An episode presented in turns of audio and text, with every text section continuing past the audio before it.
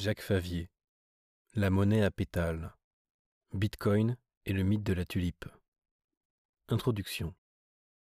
En 2017, avec mon complice Adli Takalbataille, nous avons publié un premier livre intitulé Bitcoin, la monnaie acéphale, ouvrage dont les mérites étaient peut-être minces, mais qui connut un joli succès, parce que les honorables éditions du CNRS le sortirent quelques semaines avant que le cours de cette reine des crypto-monnaies ne connaisse une vive hausse. J'eus ainsi, sans avoir pondu un Goncourt, la joie de voir un inconnu, sur la ligne 3 du métro parisien, occupé à lire notre œuvre.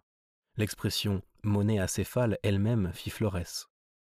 Je dois à l'honnêteté de préciser que l'idée en revenait à Adli, dont la famille n'est d'ailleurs qu'homonyme de celle de Georges Bataille, et que j'avais la première fois marqué quelques réticences devant sa suggestion, avant de l'adopter pleinement. Elle fut, de même, jugée quelque peu saugrenue avant d'être adoptée par d'autres membres de la Bitcoinie francophone, du moins sur les forums et les chats dont nous nous servons entre nous. Le présent ouvrage, intitulé La monnaie à pétales, doit ce titre en clin d'œil à un autre jeune geek, Arnaud Rovinski, qui me l'a suggéré un jour que, venant d'attribuer au médiatique économiste Daniel Cohen le prix Tulipe, dont je suis tout à la fois le fondateur, le jury et le maître des cérémonies, j'annonçais mon intention de consacrer un ouvrage à la lancinante sottise consistant à comparer chaque cycle du cours de la monnaie cryptographique à la prétendue crise de la tulipe, jadis, dans un autre monde qu'en général on ne connaît point. Dans ce petit livre, le lecteur n'apprendra peut-être pas grand-chose sur Bitcoin, mais il peut acheter mes précédents ouvrages et quelques autres. Ni sur la complexe histoire de la tulipomanie de 1637, pour laquelle j'indique quelques références. Mon idée serait plutôt de lui apprendre à se méfier, voire à rire, des sottises communes généralement assénées comme argument d'autorité, emballées du fameux on sait que, qui n'est qu'une forme orale et pleine de morgue de copier-coller. Par les plus dangereux, et parfois malhonnêtes historiens qui soient, je veux dire les économistes liés aux banques. Mais, en même temps, il découvrira que les raisons d'aimer la monnaie à pétales, un peu, beaucoup, passionnément, ne sont pas sans évoquer celles qui poussèrent les étonnants marchands du grand siècle hollandais à s'enthousiasmer pour les tulipes, les jardins, les nouveautés du siècle et les merveilles du Nouveau Monde. Le prix Tulipe, en l'honneur de Charles Mackay.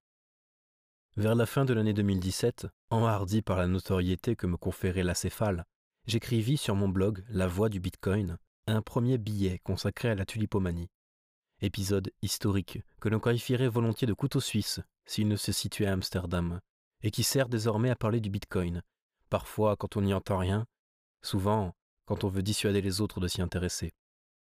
Quelques semaines plus tard, sidéré par le nombre incroyable de références aussi courtes qu'infondées que j'avais trouvées en ligne avec une simple requête Bitcoin Tulip, je décidai de fonder le prix Tulip pour honorer les propagateurs les plus distingués du poncif, consistant à mettre dans le même panier la crypto-monnaie du XXIe siècle et la fleur du XVIIe.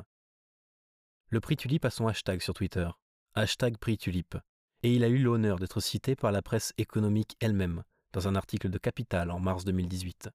Comme pour un autre prix inspiré du Nobel, il conviendrait de le désigner par son nom complet, à savoir prix de la voie du Bitcoin en sciences économiques en souvenir de Charles Mackay. Ce Charles Mackay, 1814 à 1889, était un homme qui n'avait rigoureusement aucune formation économique, ni historique. En fait, il n'avait aucune formation du tout. Ceci lui permit d'être journaliste et d'écrire sur à peu près tout et sur n'importe quoi, des petits articles et même des chansons. De son vivant, personne ne le prit au sérieux. Aujourd'hui, il est cité comme un maître à penser par des banquiers, des professeurs d'économie, des journalistes spécialisés, des journalistes non spécialisés, des commentateurs sur les réseaux sociaux, et même les chauffeurs de taxi et les cireurs de chaussures que, depuis Rockefeller et Kennedy père en 1929, tous les précédents méprisent copieusement. C'est l'épisode de la tulipomanie de 1637, tel que ce primitif le narra avec verve, mais sur la base de récits postérieurs aux événements et dû à des calvinistes ronchons, qui a fondé la science moderne des bulles financières. Rien que cela, ça mérite d'être rappelé. On verra dans un chapitre suivant ce qu'il en fut de la dite crise, dont le lecteur, doté d'un peu de lettres ou d'esprit, se doute bien qu'elle est difficilement superposable aux réalités des actifs cryptographiques de nos jours même en usant d'un ton sentencieux et en ajoutant d'un air supérieur qu'il n'y a rien de nouveau sous le soleil, sans plus trop savoir si on doit cette sagesse ultime à La Fontaine ou à l'Ecclésiaste. Je ne suis évidemment pas le seul à avoir dénoncé la sottise de cette comparaison. En novembre 2013, sur le site Finance Watch, un bel article de Fabien Hassan du BCG exposait les enjeux latents derrière l'utilisation mythologique de la tulipe par les économistes.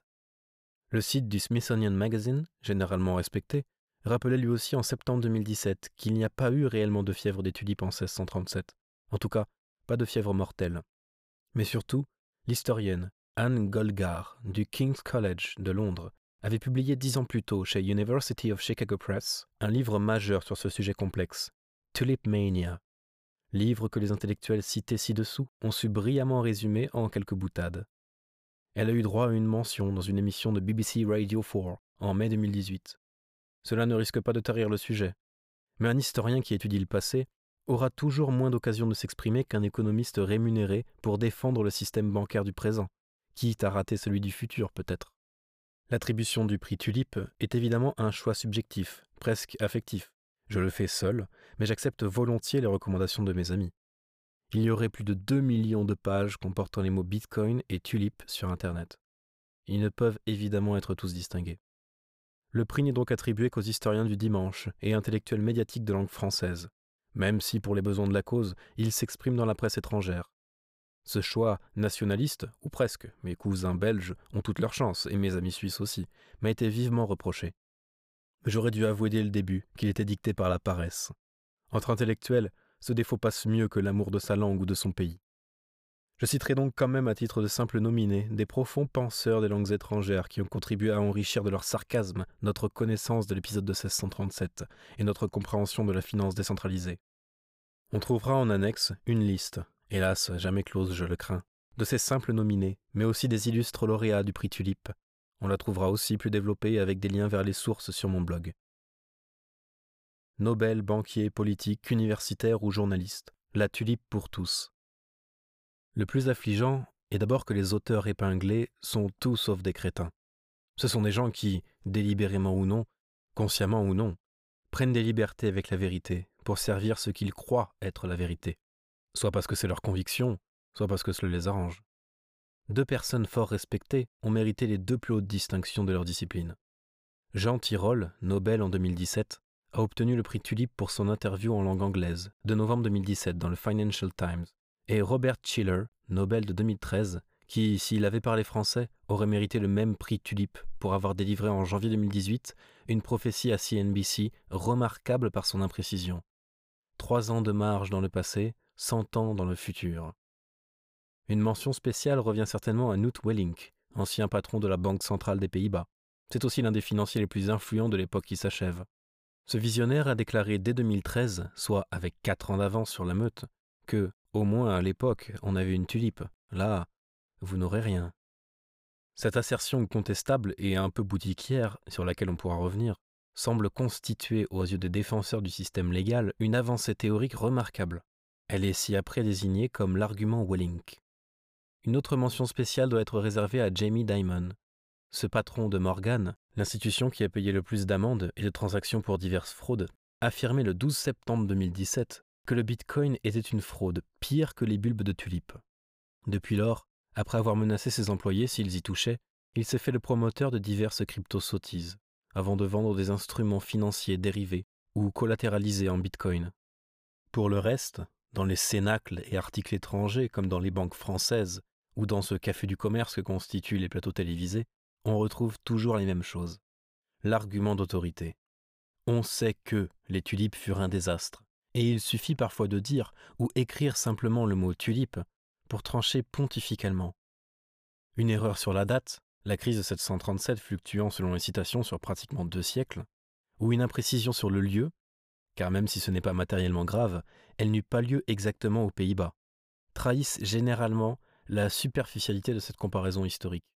On trouve ensuite la morale, ce qui ne serait pas plus choquant que cela si elle ne venait pas de gens qui, comme George Soros, ne sont pas connus pour leur haine de la spéculation. Il semble d'ailleurs que le groupe Soros se soit récemment intéressé à Bitcoin. On ne fera pas l'injure aux banquiers centraux ou aux grands seigneurs de Bercy de les comparer à ce genre de spéculateurs. Mais les larmes de crocodile qu'ils versent sur la ruine du petit investisseur qui se risquerait à acheter du Bitcoin a quelque chose qui sonne faux, sans que l'on puisse dire publiquement pourquoi, sauf à rappeler que les ministres qui avaient qualifié Eurotunnel de placement de père de famille n'ont pas fait harakiri.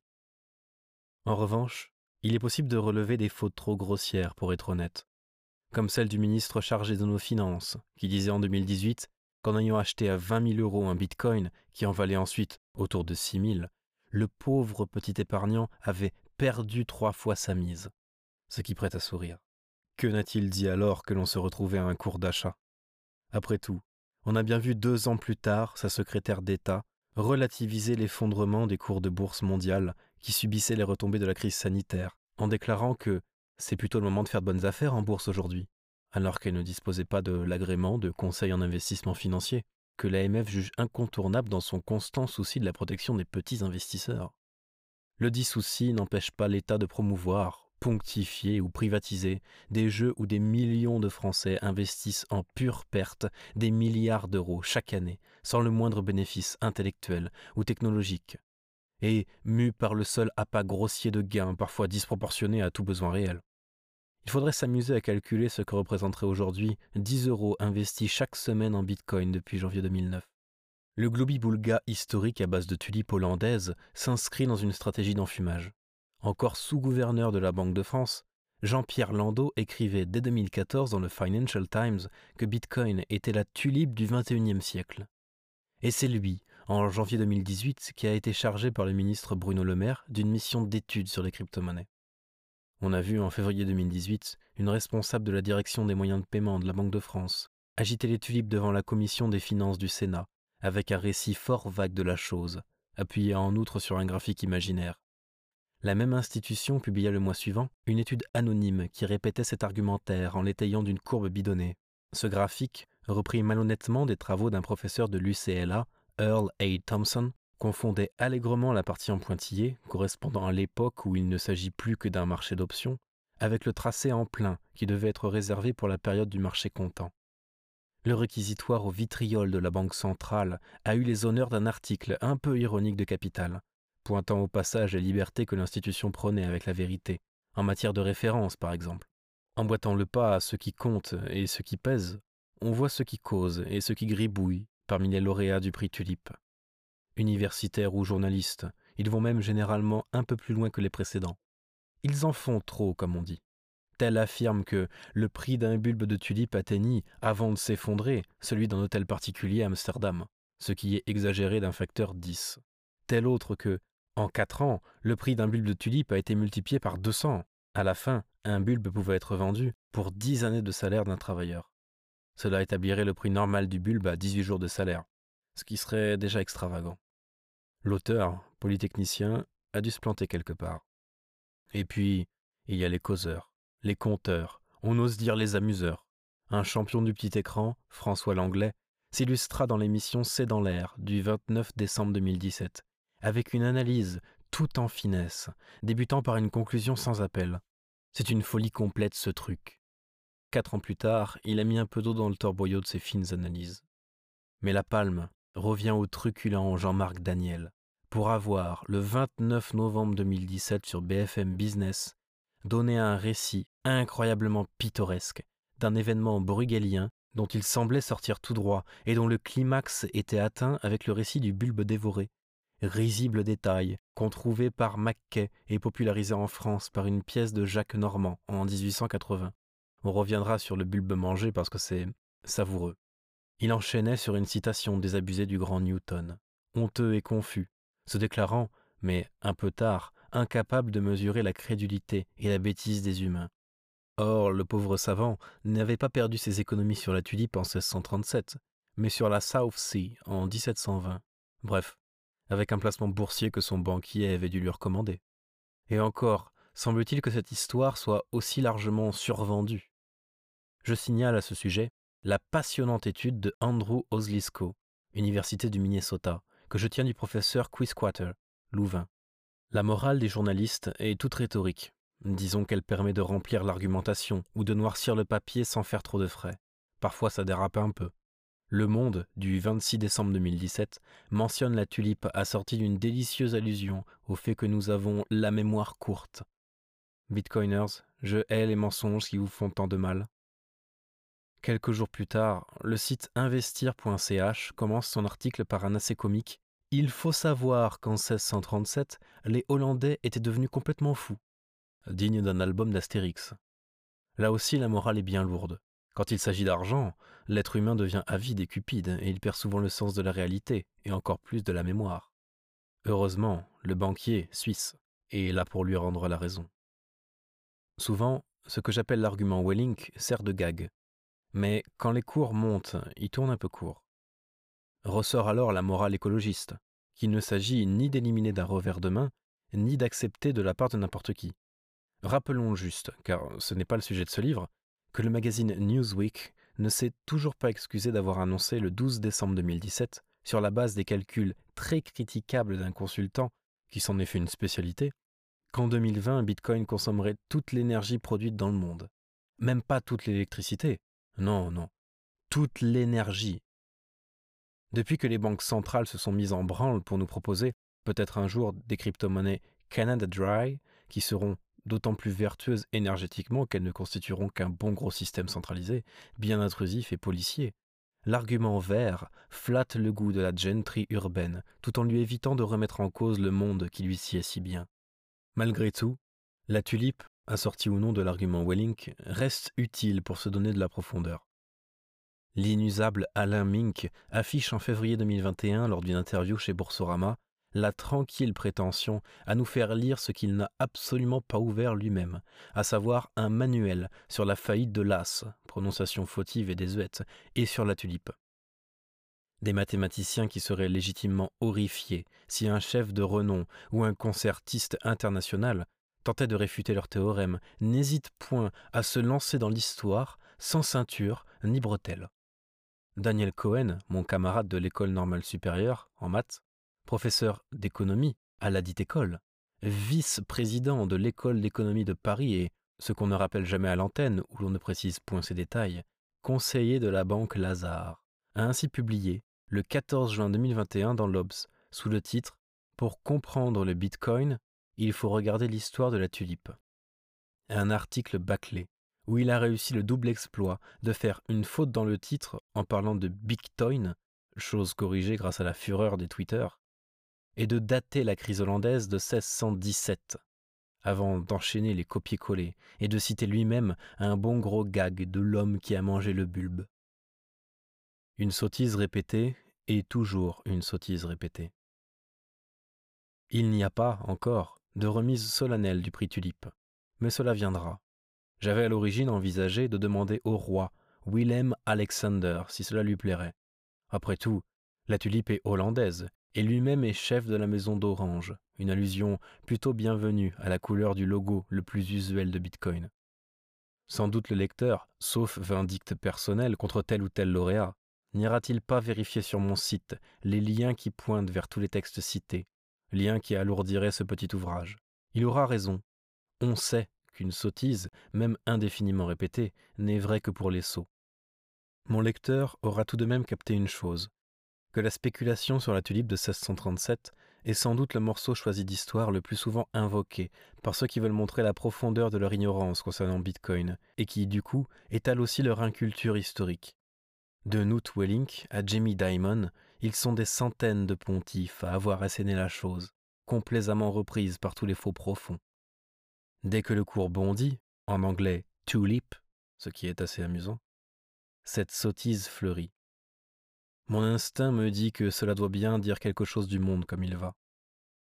Certes, la réfutation a déjà été faite plusieurs fois, on l'a dit, déconstruisant cette comparaison trop savante pour être honnête.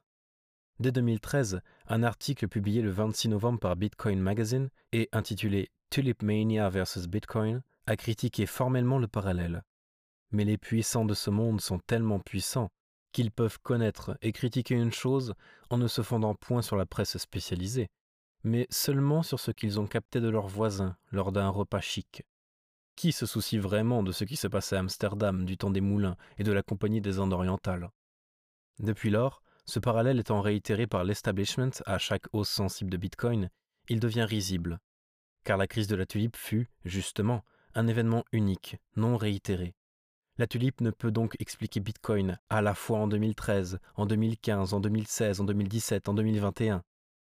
Bloomberg a d'ailleurs publié en septembre 2017 un article intitulé What Jamie Dimon Got Wrong About Bitcoin and Tulips expliquant comment le patron de Morgan se trompait ou nous trompait.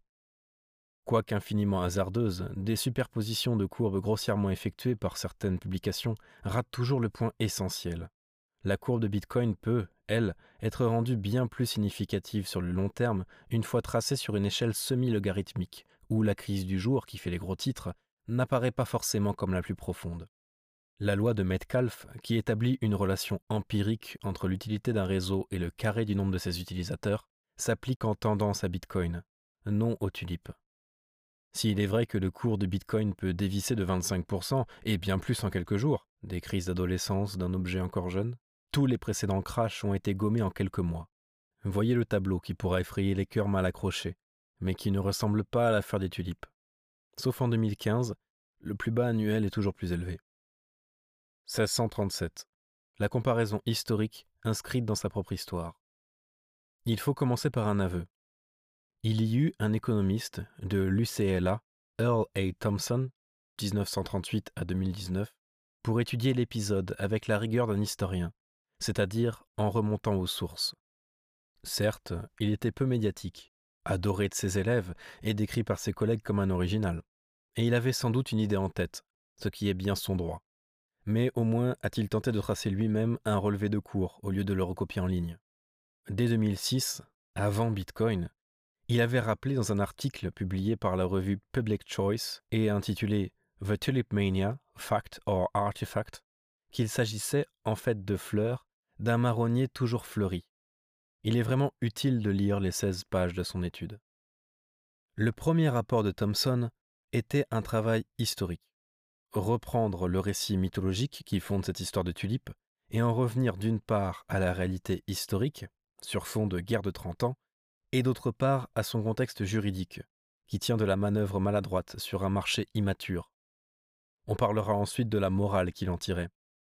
Le point gênant, en fait, c'est qu'il n'y a pas vraiment de courbe de la tulipe, pas assez de transactions, et qui ne sont pas toutes comparables par leur nature. Rien de continu, de dérivable, de modélisable, mais l'histoire n'est pas toujours à même de livrer des big data. Que s'est-il vraisemblablement passé? En 1634, une accalmie dans la guerre de Trente Ans et une demande française accrue stimulent les ventes.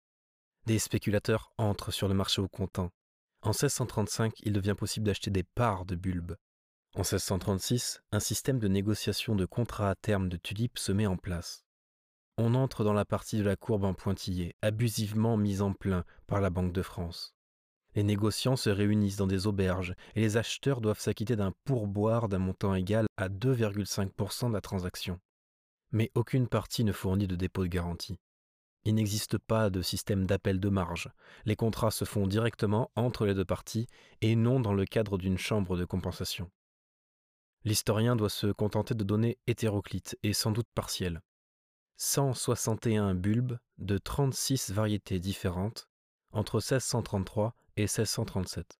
Les prix les plus hauts concernent des bulbes particuliers, dont on ne sait pas encore s'ils sont porteurs du polyvirus du puceron de pêcher, découvert en 1630. Spéculation, sûrement. Il y a un aspect naturellement spéculatif dans la recherche des tulipes virosées, marbrées. Dans les sources documentées, 98 concernent des ventes enregistrées le dernier jour qui précède l'effondrement, le 5 février 1637, avec une fourchette de prix extrêmement large. Ces ultimes transactions, qui occasionnèrent les procès, sont-elles significatives? Il est probable qu'on ne le saura jamais. Mais généralement, les transactions ordinaires ne suscitent point de procès. On est parfois loin dans la recherche historique du on sait que. En matière de sources, l'essentiel de ce que l'on a concerne ce qui est arrivé ensuite. Le mythe, la morale de Mackay et de quelques autres. L'histoire de la tulipe telle qu'on la raconte avec une assurance hautaine n'est, comme on l'a dit, pas même une fable d'économiste. C'est plutôt le roman moral de Charles Mackay, journaliste, écrivain et poète écossais, principalement connu pour quelques chansons et pour son livre Extraordinary Popular Delusion and the Madness of Crowds, publié en 1841. Le titre du livre montre qu'il ne s'agit pas d'économie ou de finance. L'auteur vise la folie de la foule, thème typique du siècle qui suit la Révolution française. S'il s'inscrit dans un courant de réflexion, ce n'est pas l'économie, mais celui qui mènera en 1895 à la publication par Gustave Le Bon, médecin, anthropologue, psychologue social et sociologue de sa Psychologie des foules. Mackay, qui n'est pas un savant, sollicite largement les anecdotes utilisées, car il ne semble pas qu'il y ait eu folie, et moins encore foule, dans l'affaire qui secoua un peu Amsterdam en 1637. Seulement, réputer que l'homme de la rue est au minimum idiot, si ce n'est criminel, et dénoncer l'aveuglement des foules, c'était si élégant au siècle qui suivit la Révolution française. Mackay n'a rien fait qui puisse être qualifié de recherche historique critique. Il a recopié des pamphlets de religieux calvinistes qui, au XVIIe siècle, voyaient d'un fort méchant œil le développement de l'économie de marché. Au passage, cela va à l'encontre d'un autre poncif sur lequel on reviendra, celui qui oppose le protestantisme capitaliste au catholicisme ennemi de l'argent. Le discours moral contre cette spéculation inspira Bruegel le Jeune, qui, dans sa satire de la tulipomanie, peinte en 1640, représenta les acheteurs de tulipes comme des singes, une métaphore que les bitcoiners n'ont pas encore eu à endurer. La crise de 1637 n'est pas le seul événement historique invoqué par des gens qui ignorent l'histoire, loin de là. Mais c'est un grand classique chez les économistes. Pourquoi? Parce que dans l'esprit réactionnaire de Charles Mackay, on insiste en général sur le fait que tout le monde jouait, même les gens de basse condition, des ignorants totalement incultes en matière de tulipes, les petites gens attirés par l'appât du gain. Or, c'est totalement faux. Les tulipes ne concernaient que quelques familles, instruites, informées, riches. La tulipe sert donc à faire la leçon aux petites gens d'aujourd'hui, contre toute évidence historique. Il faut bien, dira-t-on, faire passer la faible rémunération des produits d'épargne populaire. Mais les leçons que l'on tire de l'événement sont fort diverses. Les économistes keynésiens utilisent cette crise pour appuyer leur théorie des esprits animaux. Pour eux, les marchés financiers sont irrationnels et guidés par le mimétisme. La tulipe illustrerait cela à merveille. Ce qui est encore plus malheureux, c'est que la tulipe sert aussi aux théoriciens de l'autre bord, les partisans du laisser-faire, ceux qui estiment que les marchés sont parfaits, ni en général et par principe que les bulles puissent exister, puisque les prix sont librement déterminés par le jeu des forces du marché. Quand il devient manifestement impossible de justifier un niveau de prix absurde, il leur reste la solution de rejeter la faute sur quelques moutons noirs et ils n'ont jamais de mal à en trouver parmi les responsables officiels. Ce qui permet de sortir de la difficulté pratique en réclamant encore plus de liberté pour le marché. Or, on va voir que les autorités ont effectivement peut-être eu des torts à Amsterdam en 1637. Mais face à l'événement, qu'il soit qualifié de bulle ou non, il y a quelque chose que l'on retrouve chez les puritains de jadis, comme chez les keynésiens, ou leurs adversaires libéraux, quelque chose comme un mépris de classe, les propos adressés aux promoteurs de Bitcoin reflètent parfois cela très clairement. Si un placement très risqué comme construire un tunnel sous la mer est promu par des gouvernements, c'est un placement de père de famille. Si un placement très suspect éclate au visage des gens cupides mais chics, on blâme l'escroc, l'aventurier John Law, dandy débauché et joueur, dont on nommait alors de rappeler qu'il fut quand même surintendant général des finances, ou l'ignoble Bernard Madoff, promptement rendu à son statut initial de maître nageur, alors qu'il avait été président du Nasdaq. Il n'y a jamais eu une seule tulipe pour ridiculiser ses victimes, comme Madame Bettencourt, la famille Arnaud ou BNP Paribas, qui n'ont jamais eu non plus à subir les citations de Galbref et d'Orléans, ou les ricanements des journalistes financiers. En revanche, un pari technologique passionnant, mais qui n'intéresse pas la classe dominante, et même s'il intéresse une jeunesse instruite et formée, est forcément un attrape-nigo. Si ça monte, c'est que ça ne devait pas. C'est de la spéculation comme les tulipes. Si ça baisse, les élites pleureront des larmes de crocodile sur le petit épargnant. Pour lutter contre les mensonges qui ont fait tant de mal à celui-ci, elles donneront un tour de vie supplémentaire à la réglementation qui ne protège en réalité qu'elle-même. Que s'est-il réellement passé au XVIIe siècle? On peut affirmer quelque chose parce que cela se déduit d'une théorie, ou que cela la conforte, ou bien parce qu'on en a trouvé une trace historique. Ce n'est pas la même démarche. Il y a donc une tension dans l'usage que l'on fait des références historiques, entre les recherches des économistes qui tentent de fonder leur théorie dans le réel et ne disposent pas d'autre réel que le passé, et celle des historiens qui cherchent quel sens on peut donner aux données que le passé veut bien nous livrer. Dans l'ensemble, plus aucun historien depuis 40 ans ne croit sérieusement à la bulle des tulipes car on voit bien que le marché au comptant n'a pas été affecté. Il y a donc plusieurs choses différentes à expliquer. La hausse séculaire, puis l'emballement et le dégonflement, puis la morale qu'on en a tirée. et à la recherche des causes, toujours incertaines. L'économiste Garber, Brown University puis Deutsche Bank affirme que l'envol des prix au moment de la crise de 1636-37 serait dû à ce que la hausse des prix au comptant s'est emballée juste après la mise en terre des bulbes de l'année, opération ne permettant plus aux horticulteurs d'augmenter leur production en réponse à un soudain accroissement de la demande. Plantées à l'automne, les fleurs n'étaient en effet livrables qu'au printemps. Mais cela n'a rien de nouveau. Pourquoi ce décalage soudain, en 1636 L'hypothèse ne vise-t-elle pas à légitimer l'existence d'un marché que nous dirions dérivé?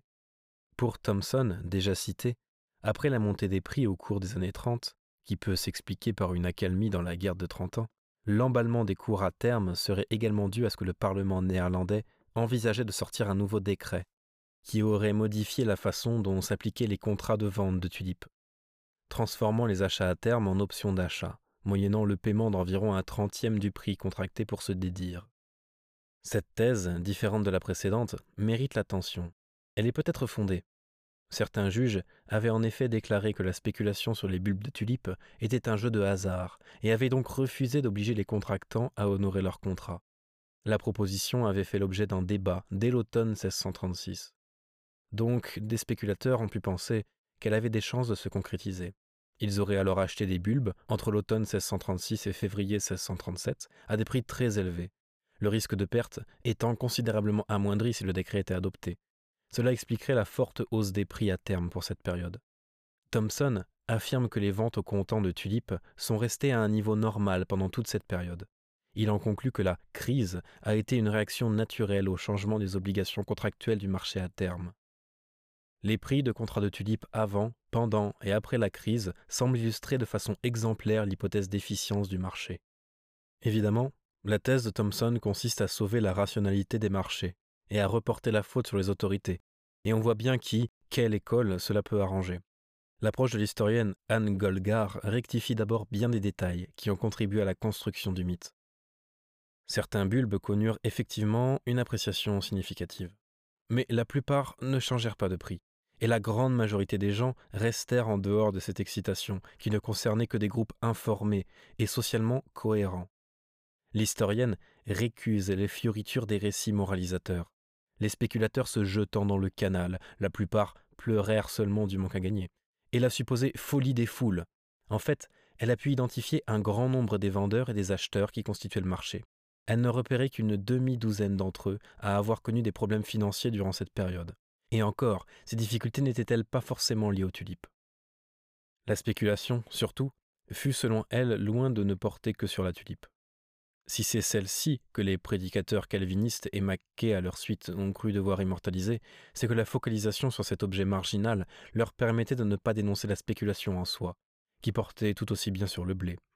On retrouve cela aujourd'hui avec tous les beaux discours dénonçant la spéculation sur Bitcoin, discours que tiennent fort doctement et sans rire des gens qui trafiquent de tout et du matin au soir.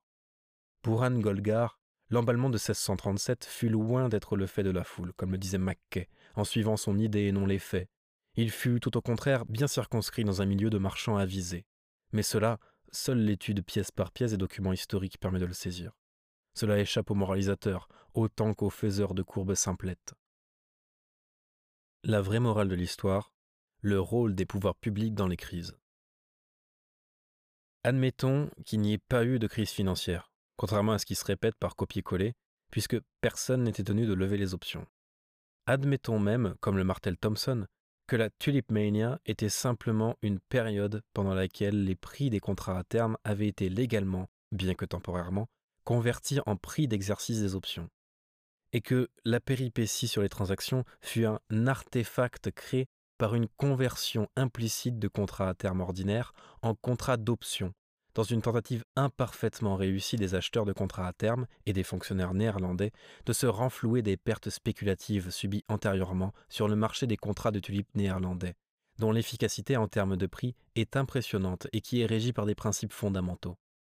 Est-il bien utile d'aller chercher en 1637 pour disputer savamment de la part des responsabilités des collectionneurs, des marchands, du marché ou des autorités? Parce que le plus drôle, c'est qu'il revint au pouvoir politique de clore l'incident. Une chose que nul n'aime évoquer, mais qui ne fait pas exception dans la riche histoire des marchés officiels. J'aime bien citer un film déjà ancien, 1978, et qui raconte une histoire vraie, survenue en 74, sans le moindre soupçon de cryptographie, mais avec des cours multipliés par 50 sur un marché pourtant réglementé. L'une des dernières scènes du film, Le sucre, montre Claude Pieplu, président d'émis de la Bourse de commerce, en train d'expliquer furieusement au petit spéculateur, Jean Carmet, et à son courtier véreux, Gérard Depardieu, qu'ils vont payer deux fois, une fois en perdant leur mise, et ensuite en renflouant le système par leurs impôts. Le libéralisme extravagant, ça se paye. Est-il mal élevé de rappeler cette vieille histoire? Est-il malséant de dire que si Bitcoin s'effondrait, l'État ne paierait rien? Pas de risque systémique. Si Bitcoin est devenu too big, c'est par sa propre force, non par un chantage à la charge du contribuable. Voilà une différence notable avec toutes les tulipes, Louisiane, sucre, subprimes et autres spéculations nées au cœur même du système et non, comme Bitcoin, dans ses marges ou dans les cercles alternatifs. Je ne voudrais pas en rester là. Quelques comiques qu'avaient été en 2018 les menaces du patron de Morgan, promettant de virer ses traders s'ils touchaient à Bitcoin, alors même que sa banque s'affichait parmi les plus gros acheteurs d'exchange traded notes sur Bitcoin et déposait demande sur demande pour breveter par petits bouts la blockchain, qui ne lui appartient point, et forger un Bitcoin privé. Ces gesticulations ne disaient rien de plus que ce que chacun sait déjà de ces gens-là. Peut-être même ont-ils lu l'étude de Thomson, suivi sa démonstration historique, compris les explications mathématiques sur l'évolution du prix des options des tulipes. Peut-être ont-ils lu sinon le livre d'Anne Golgar, au moins les articles qu'il a inspirés. Ils ne sont pas tous grossièrement incultes. Peut-être certains sont-ils même sincères. Là n'est pas le problème. Le plus écœurant, c'est que leur sermon sur la tulipe devrait viser au cœur le capitalisme contemporain, bien davantage que Bitcoin. Dans son livre publié en 2013, Le trésor perdu de la finance folle, le philosophe Jean-Joseph Gou, préfacier de notre acéphale, revenait sur ce qu'il avait préalablement appelé l'esthétisation de l'économie politique ou la frivolité de la valeur au siècle des Lumières, annonçant selon lui le capitalisme postmoderne où la subjectivité du consommateur est devenue la source prédominante du prix. Conte pour conte, celui de Voltaire intitulé Le monde comme il va est bien plus digne d'intérêt que celui forgé par Mackay sous des oripeaux d'histoire économique. On y voit comment, dans une ville imaginaire qui ne peut être que Paris, le visiteur achète tout ce qui lui plaît, beaucoup plus cher que ce qu'il valait, à un marchand parfaitement honnête, cependant, puisqu'il court derrière lui dans la rue pour lui rendre la bourse qu'il avait oubliée par mégarde. Écoutons donc plutôt le marchand de colifichet du comte de Voltaire.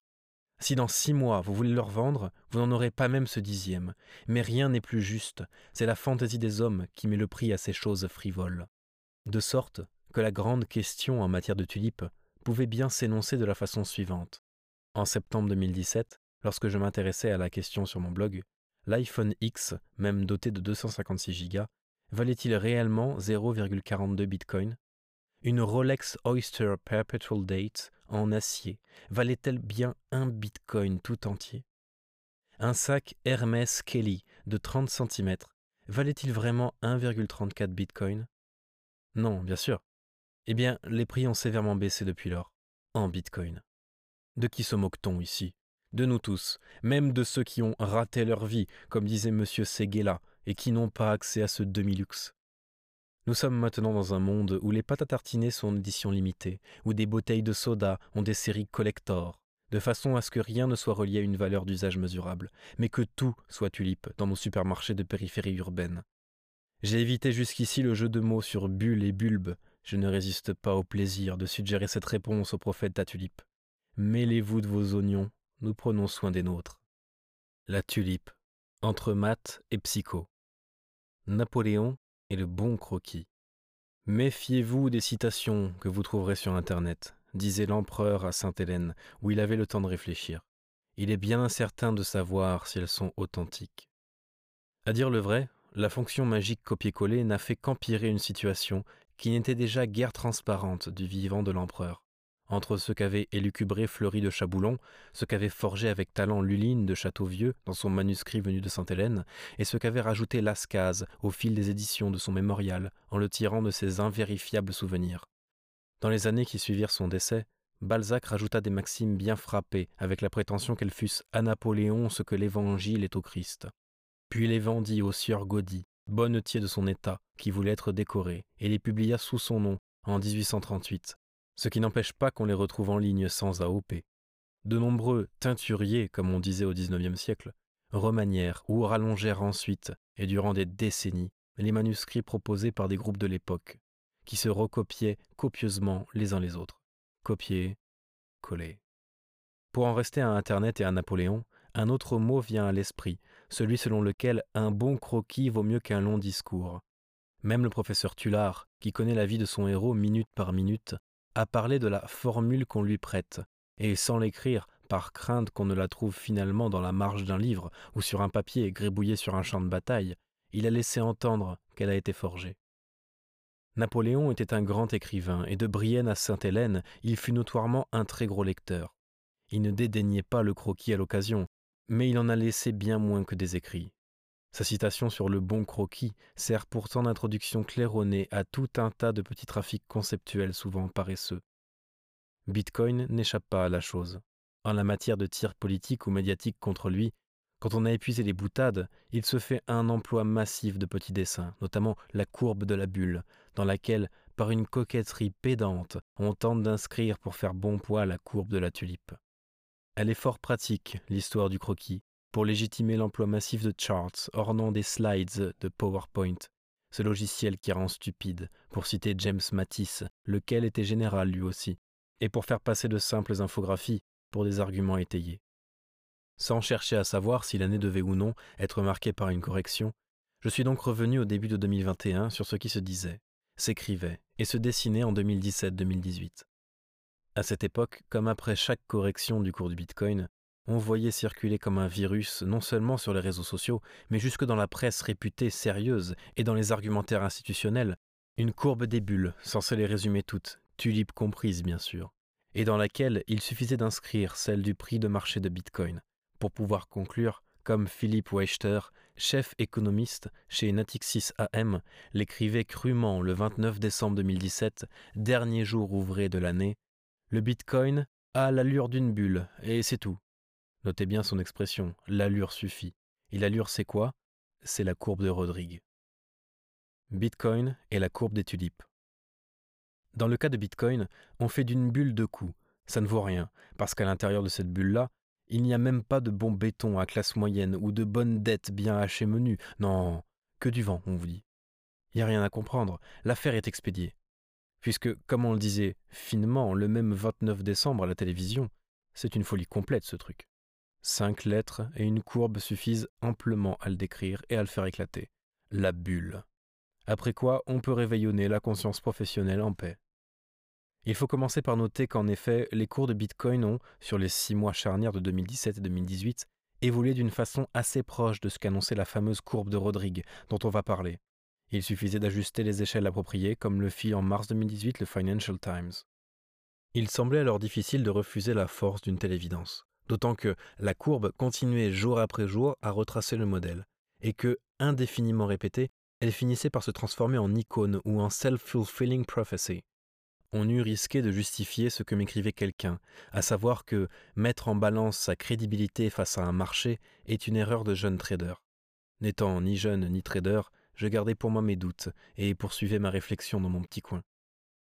Après l'idée que le marché a toujours raison, s'imposait donc l'idée que le graphique a toujours raison. Bien sûr, comme me l'écrivit un autre lecteur, il ne fallait pas lire la courbe au premier degré, elle n'a rien d'officiel, ne correspond à aucune vérité imposée par une quelconque pravda capitaliste mais dans la pratique, elle servait bel et bien et sert toujours de Chartism for Dummies. J'ai lu à l'époque un commentaire disant Ce graphique s'applique parfaitement à tous les marchés et à tous les actifs.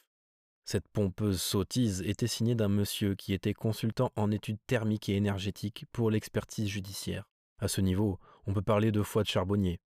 On a presque peur de faire de la peine en ergotant contre la vérité révélée.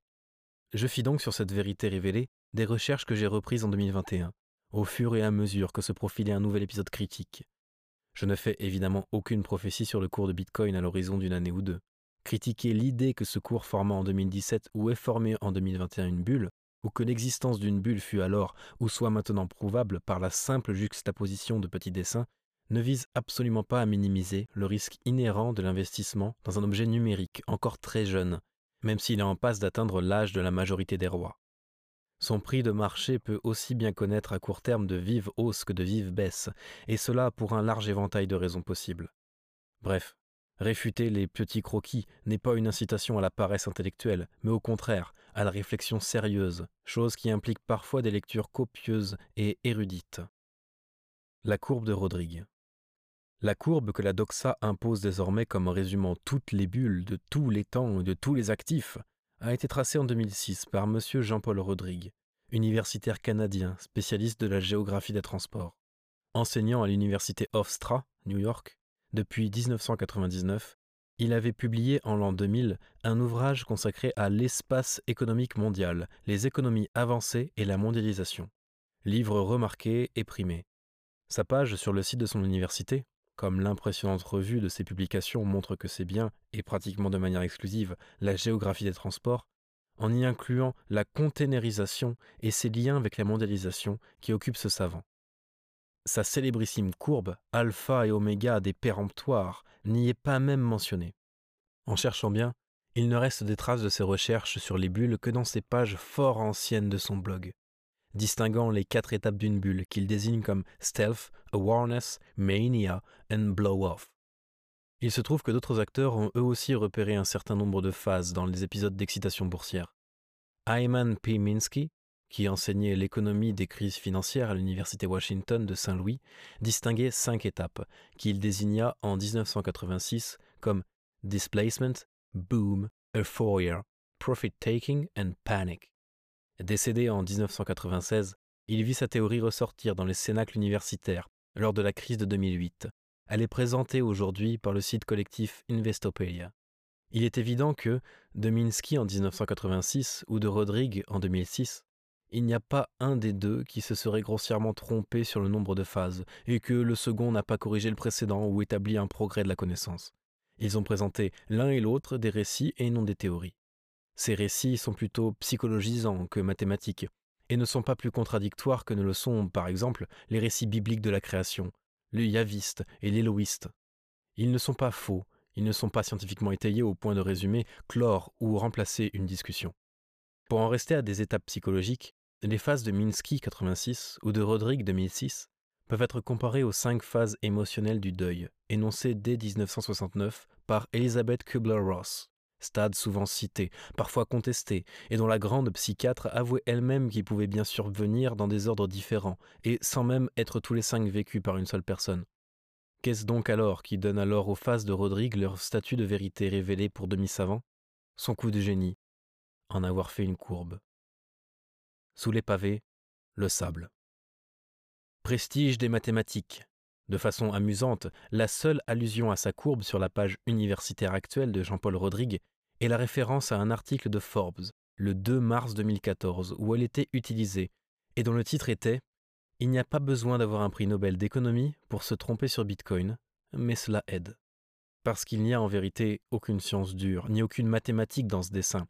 Comme tout bon géographe, le professeur Rodrigue sait que la représentation d'un territoire sans échelle ni orientation n'est pas une carte, mais un simple dessin, sa courbe, sans échelle propre, ni en abscisse, à quelle vitesse se déroulent les événements, on n'en sait rien, ce qui permet d'ajuster l'échelle aux besoins de la démonstration, ni en ordonnée, qu'on suppose linéaire, et là aussi, il ne reste plus qu'à reporter l'échelle de la courbe du marché considéré, n'est qu'un dessin auquel les incertitudes totales sur le point d'appui et sur la pente de la droite de soutien n'ajoutent guère de pouvoir prédictif.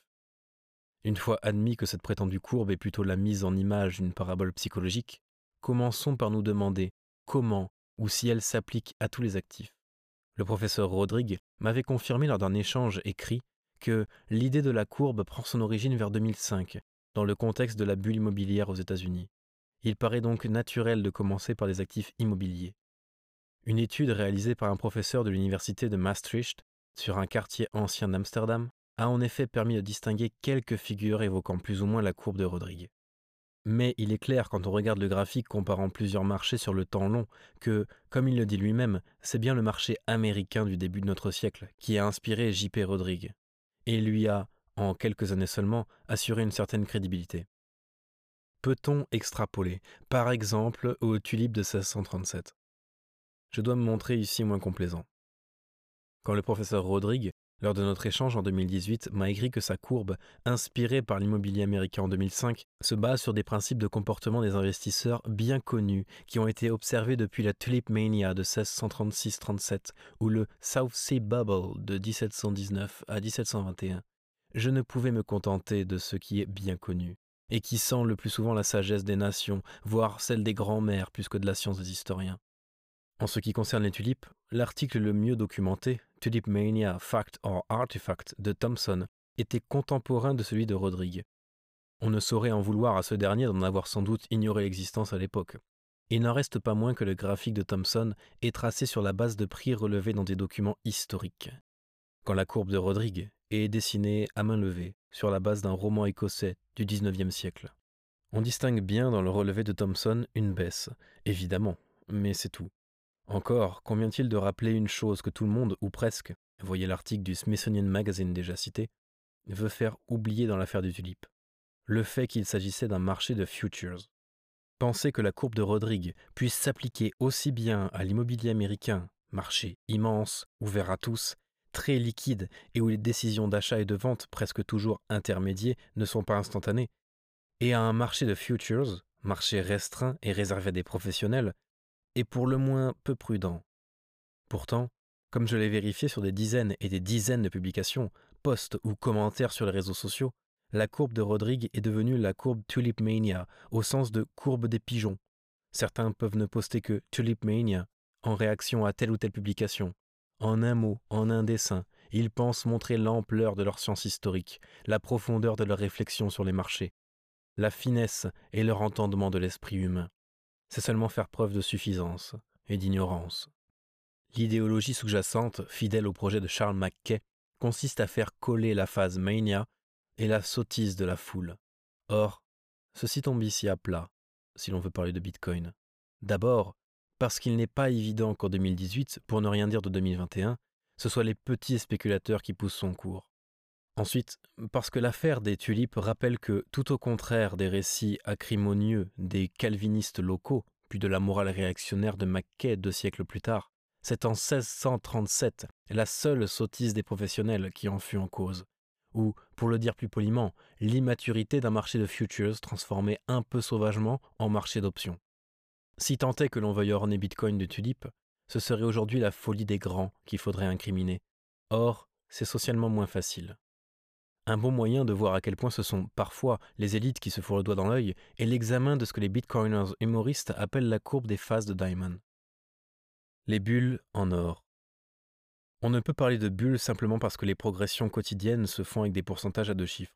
Les marchés d'options, justement, font cela fort couramment, et ils ne sont ni interdits par la loi, ni condamnés par la morale des journalistes économiques, bien qu'une option soit quelque chose de bien virtuel.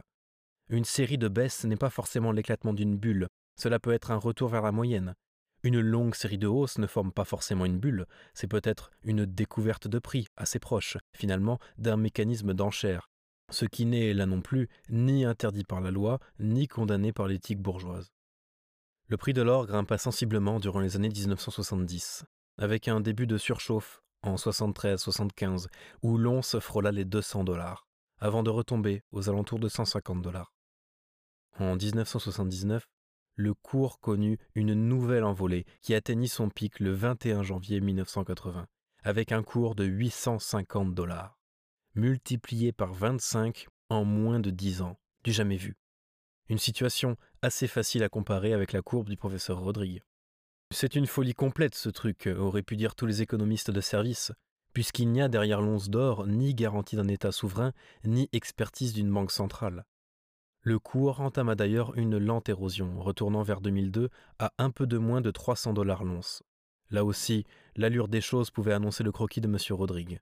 Pourtant, le dégonflement de cette bulle d'or devait conduire à une hausse bien plus stupéfiante encore, presque verticale, pour atteindre en 2012 un pic à plus de 1800 dollars l'once, pour rien dire du cours actuel. L'historique de l'or, faut-il s'en étonner, offre donc des figures qui ne sont pas sans rapport avec l'explosion de la bulle de Bitcoin, que ce soit celle du commencement de 2014 ou celle de 2018. En 2014, on vit sur Bitcoin un blow-off de 86% qu'il n'est pas question de nier et qui suit assez bien la courbe Rodrigue. Sauf qu'on ne distingue même plus sur les charts de Bitcoin aujourd'hui. Quand on ne prend pas la précaution méthodologique de les tracer en semi-logarithmique. Dans le cas de l'or, comme dans celui de Bitcoin, une excitation temporaire du marché ne signifie donc pas une bulle, et encore moins une bulle de vide. Bitcoin pluribus impar. Le professeur Rodrigue, dans le petit mot qu'il m'avait adressé, notait que son modèle semble applicable à tout marché où le produit est liquide, où le devient suite à la bulle, exemple immobilier, et où il est possible d'emprunter de vastes sommes pour son leverage. Cela me semblait alors une première raison de ne pas l'impliquer à Bitcoin, encore assez peu leverage en 2017. Il reste une seconde raison spécifique de rejeter la courbe de Rodrigue comme instrument de réflexion au sujet de Bitcoin. C'est qu'elle suggère explicitement que la trajectoire raisonnée ou raisonnable, la croissance moyenne, devrait être linéaire. Or, la valorisation d'un réseau intègre une dimension naturellement exponentielle, qui conduit à préférer l'emploi d'une échelle logarithmique pour l'axe des ordonnées, et celui d'une régression logarithmique pour juger pragmatiquement de ce qui est raisonnable et de ce qui ne l'est pas. C'est le sens de la courbe inspirée à l'origine par Tuur Demester. L'affaire figurée en illustration ici aurait l'air de cautionner ces projections chiffrées. Les plus curieux de mes lecteurs n'ont qu'à chercher cela tout seul. Si un bon croquis doit parfois remplacer un long discours, autant ne se tromper ni de croquis ni d'échelle, et se faire une culture en lisant. J'ai eu un jour une révélation en entrant pour la première fois dans la bibliothèque du palais de Compiègne. Le sentiment d'être déjà venu. En réalité, elle me rappelait celle de Fontainebleau. Chaque palais impérial conserve ainsi la preuve que l'instrument de travail de Napoléon, c'était bien les livres, les comptes, les cartes, les relevés. Son père possédait mille cent volumes. D'après les comptes de son bibliothécaire, l'empereur en possédait soixante-huit sept cents en 1814. Même sur l'île d'Elbe, où ils sont toujours, et même à Sainte-Hélène, l'homme des bons croquis était entouré de milliers de livres, qu'il dévorait toujours, crayon en main. On a tous quelque chose en nous d'Amsterdam. Anne Golgar a eu le mérite de proposer, en la fondant sur l'étude des sources, une histoire complète, non seulement de la spéculation sur les tulipes, mais aussi de son contexte humain, artistique, financier et intellectuel. Elle dit, et je suis d'accord, qu'elle ne juge pas cette histoire vraie moins excitante que les bobards de Mackay. C'est l'histoire d'un nouveau monde, d'un nouveau pays, avec une culture nouvelle, de nouvelles priorités, une nouvelle organisation sociale, un nouvel élan dans le commerce et dans les relations sociales. Bref, la folie de la tulipe, plus qu'une crise financière majeure, est un moment critique intellectuel. Et ceci, pour le coup, concerne bien Bitcoin. Je souhaite donner ici quelques pistes de réflexion pour permettre à mes amis bitcoiners de dire oui, oui, en rigolant quand on leur reparlera de la tulipe. Une volonté de puissance et d'indépendance. L'histoire, d'abord, ne se passe pas vraiment aux Pays-Bas. Le nom historique du pays de la tulipe n'apparaît jamais chez les économistes, qui parlent des Pays-Bas sans plus de précision, alors que ce nom désigne plutôt, en 1637, les Pays-Bas dits méridionaux ou espagnols, bref, ce que nous appelons aujourd'hui la Belgique. Amsterdam appartient aux sept provinces, que l'on appelle aussi les provinces unies, même si l'usage courant en France se répand de désigner l'ensemble du nom de la province la plus connue, la Hollande. Depuis des décennies, c'est une sorte de république, dont les habitants se sont d'abord déliés de leur obéissance au roi d'Espagne, puis se sont cherchés mollement un autre roi, enfin se sont habitués à ne plus en avoir. Leur déclaration d'indépendance, publiée le 26 juillet 1581 à La Haye, est une ancêtre des déclarations de l'Amérique, de la France et du cyberespace. En voici une traduction antienne, savoureuse. Nous avons, par commun accord, délibération et consentement, déclaré et déclarons par sept le roi d'Espagne décheux, ipso jure de sa souveraineté, droit et héritage de ses pays, et que nous ne sommes plus d'intention de le reconnoître en aucune chose lesquelles touchent le prince, sa souveraineté, juridiction ou les domaines de ses Pays-Bas, et de ne nous servir plus de son nom comme souverain, ou permettre qu'aucun s'en serve.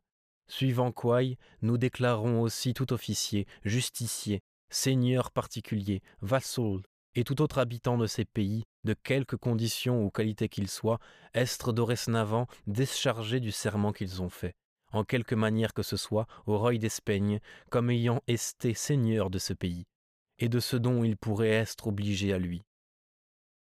Elle provoque une longue guerre conclue en 1609 et inaugure un régime d'un type assez rare, car, à l'époque, il y a fort peu de républiques en Europe. Saint-Marin, Gênes et Venise en Italie, les cantons suisses et ses provinces unies. Socialement, c'est bien une oligarchie, mais qui n'évolue pas en despotisme plutocratique. quelque chose qui n'est pas sans évoquer Bitcoin, avec son équilibre subtil entre l'oligarchie de son minage et l'aristocratie de ses baleines. Sans compter le poids des développeurs, des plateformes, des utilisateurs aussi. In fine, tout un système qui, malgré ses imperfections, empêche l'existence d'un censeur unique, d'un validateur unique, d'un décideur ultime. Économiquement, les Provinces-Unies constituent une nation exceptionnellement ouverte et anormalement prospère. Religieusement, elle est aussi tolérante que l'on peut décemment l'être à cette époque. Et de tout cela, les habitants sont bien conscients et fiers.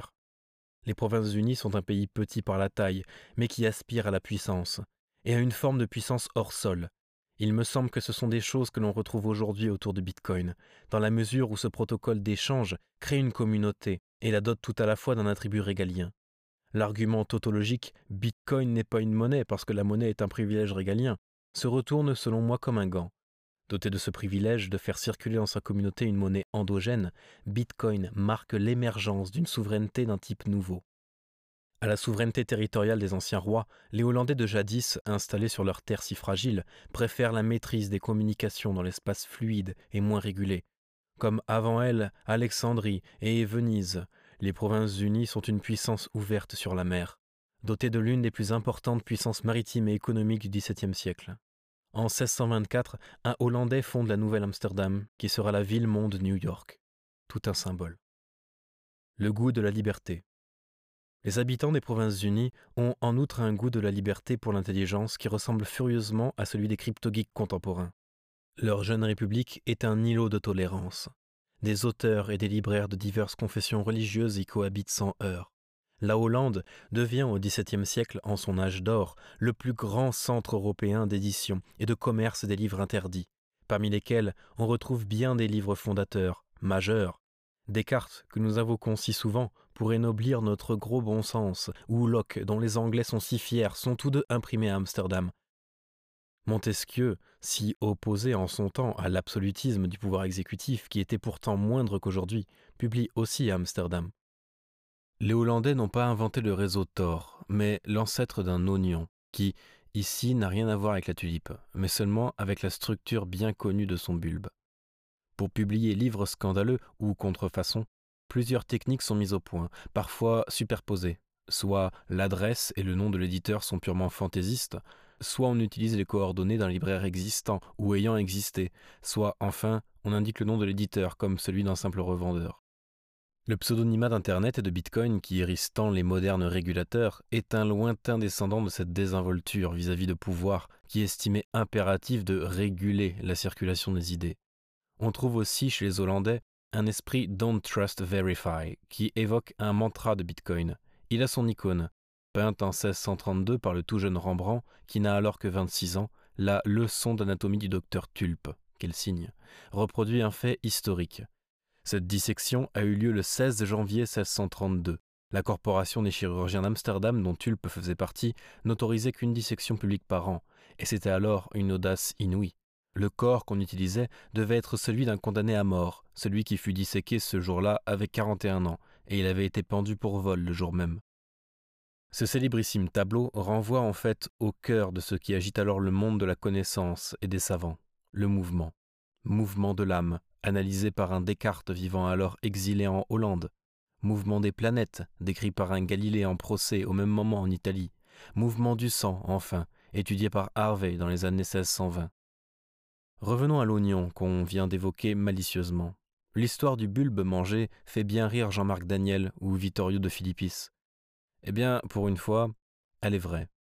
Mais ce n'est pas un gros gag risible, une bourde due à l'inculture et à la stupidité d'un prolétaire dont puissent se réjouir les beaux messieurs des plateaux télévisés de notre si savante époque. Elle participe tout au contraire de l'esprit scientifique de ce temps lointain. D'abord, elle se situe un peu avant 1583, soit un bon demi-siècle avant la crise. Ensuite, elle ne concerne pas un marin grossier ou un épicier simplet, mais un marchand de Mechelen très connu, du nom de Joris de Riet, grand expert botaniste. Ignorant ce qu'était réellement ce bulbe, trouvé par erreur dans une cargaison de vêtements en coton, il en aurait effectivement grignoté un petit bout. Ni en salade, ni avec du hareng, ni avec du caviar, ni avec une ligne de blanche. En ce temps où l'Europe recevait chaque année du Nouveau Monde un nombre incroyable de végétaux nouveaux et inconnus, se demander si une plante nouvelle était comestible n'avait rien d'extravagant ni de risible. Joris de Riez n'était pas affamé. S'est-il demandé s'il pouvait la manger, la fumer, la distiller Et il semble bien qu'il ait eu aussi l'intention d'en tester les vertus aphrodisiaques, puisqu'il confessa n'avoir guère ressenti ce type d'effet, tout en précisant avec humour ne plus être, sans doute, d'âge à mener l'expérience. Le goût de tout ce qui est étranger, étonnant et cher. La passion que suscite la tulipe, comme le grignotage de Joris de Riez, date de décennies avant la crise. Le premier ambassadeur européen à en avoir acquis, en 1555, chez les Turcs les trouvait déjà d'un prix astronomique, et les prix ont monté sur une tendance séculaire, du milieu du XVIe à la fin du XVIIIe siècle. Il n'y a pas lieu de parler ici de la tulipe pas davantage, et il convient de souligner, que de la blockchain aujourd'hui. Les deux expressions témoignent du même genre d'approche superficielle et ignare.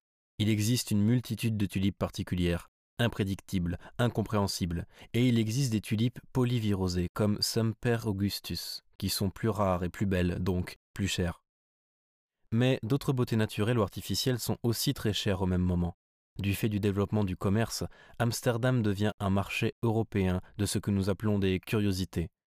Celui qui en possède et en collectionne change de statut social.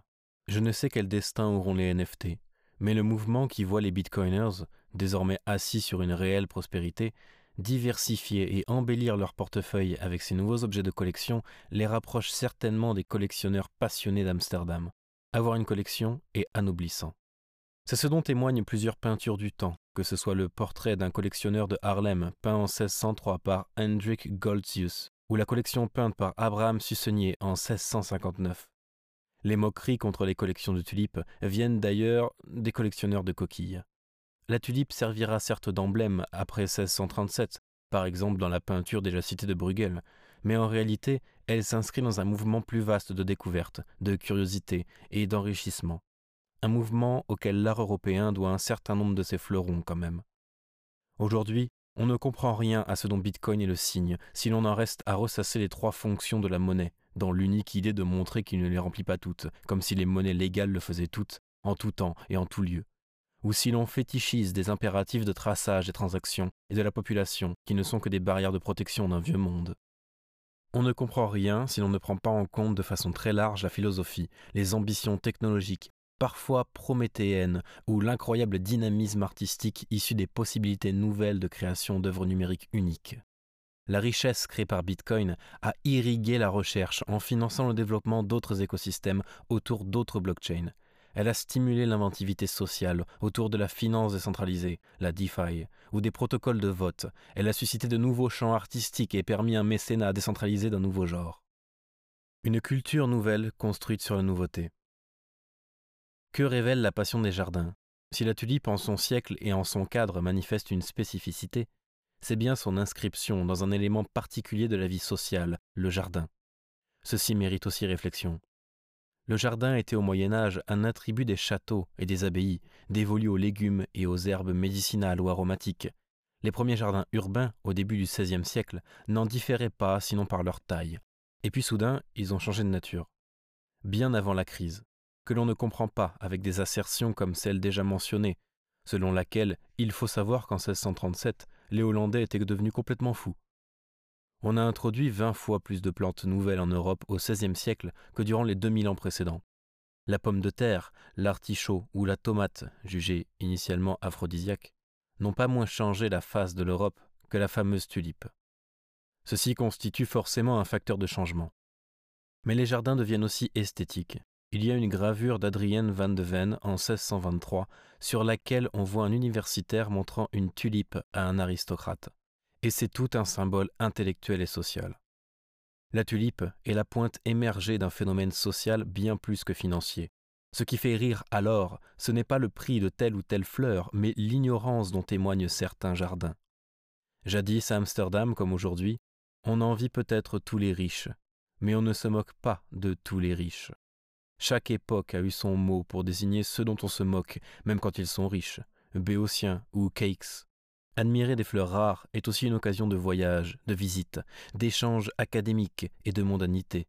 Une preuve d'éducation et d'humanisme, mais aussi la trace d'un clivage entre la culture ancienne et la culture nouvelle. L'histoire de la fleur qui valut plus cher qu'un Rembrandt, pour reprendre le titre d'un livre souvent cité, est une sottise, car cela ne dit rien de la valeur d'un Rembrandt. On pourrait enchaîner en parlant du prix des repas à l'auberge Ravoux d'Auvers-sur-Oise, qui valait plus cher qu'une toile du pauvre Van Gogh, pour en rester à la peinture néerlandaise. Et puis on finirait en ironisant sur la Sweptail de Rolls-Royce, à 11 millions d'euros, qui n'a pourtant que deux places, ce qui après tout la rend moitié moins utile qu'une Dacia d'entrée de gamme. Mais en fait, si on peut doctement comparer aujourd'hui le prix d'une tulipe et celui d'un Rembrandt au XVIIe siècle, c'est parce que ce sont les mêmes collectionneurs qui s'intéressaient parfois aux deux merveilles. Certains procès de 1637 montrent que des transactions ont eu lieu tulipe contre peinture, et que certains négociants étaient bien présents sur les deux marchés. Encore un fait de nature à replacer la tulipe dans un construit social. Un véritable culte rendu à la beauté. La tulipe existe aussi, elle-même, en peinture, cela la rend éternelle, un NFT. Seulement, en ce temps où l'on n'a pas encore lu Hegel, on continue de penser que la nature créée par Dieu est supérieure en beauté et en excellence à l'art humain. Il n'est pas forcément absurde dès lors de payer un vrai bulbe de Semper Augustus plus cher que sa peinture. La tulipe occupe d'ailleurs, la tulipe occupe d'ailleurs, avant comme après 1637, une place de choix dans ces peintures murales qu'on appelle les vanités, justement parce qu'elle est précieuse. Il y a de la tulipe chez Jacques de Gaine en 1603. La vanité à la tulipe peinte par Philippe de Champaigne est de plus de 40 ans postérieure. La frontière est ténue entre collection, nature morte représentant des collections, collection de peintures de nature morte, vanité. Il y a beaucoup de tulipes dans les natures mortes des collectionneurs de collectionneurs de tulipes. Vertige. On peut aussi noter la présence de la montre dans certaines peintures de vanité. C'est un objet qui fascine alors comme aujourd'hui. Nombre de bitcoiners ont converti, quand cela est devenu tentant et possible, un peu de leur précieux trésor numérique contre des montres parfois conçues à leur attention. La peinture, l'art, donne forme à l'éphémère, la fleur, comme autant la montre, et sublime le travail en valeur.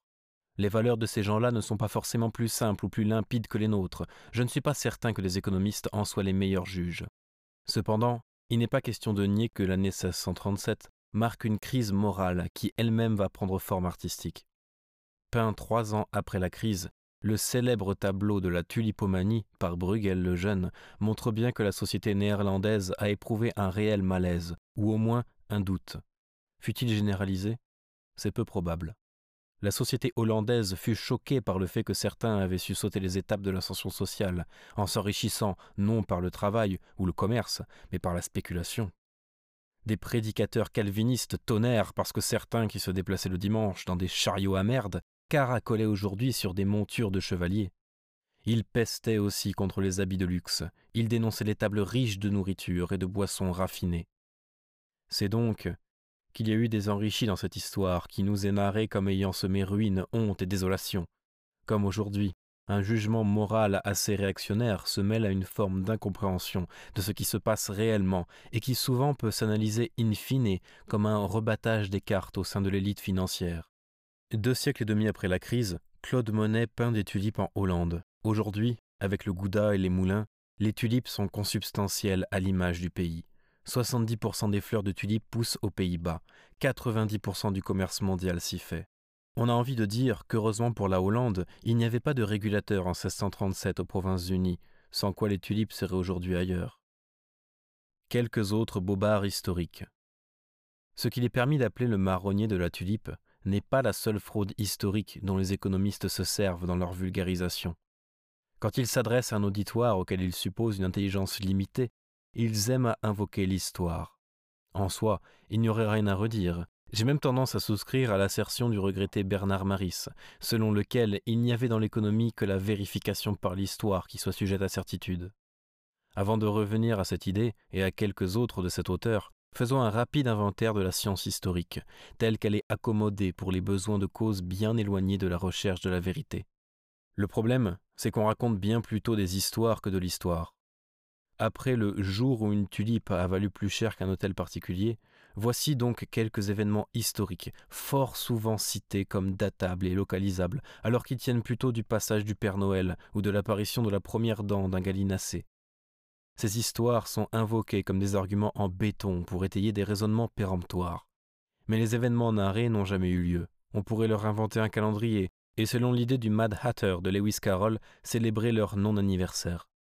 J'y joins par malice quelques événements qui auraient dû avoir lieu, par exemple parce qu'on avait engagé la promesse d'un État et dont l'évocation n'est pas non plus sans saveur. Le jour merveilleux où on a remplacé le troc par la monnaie.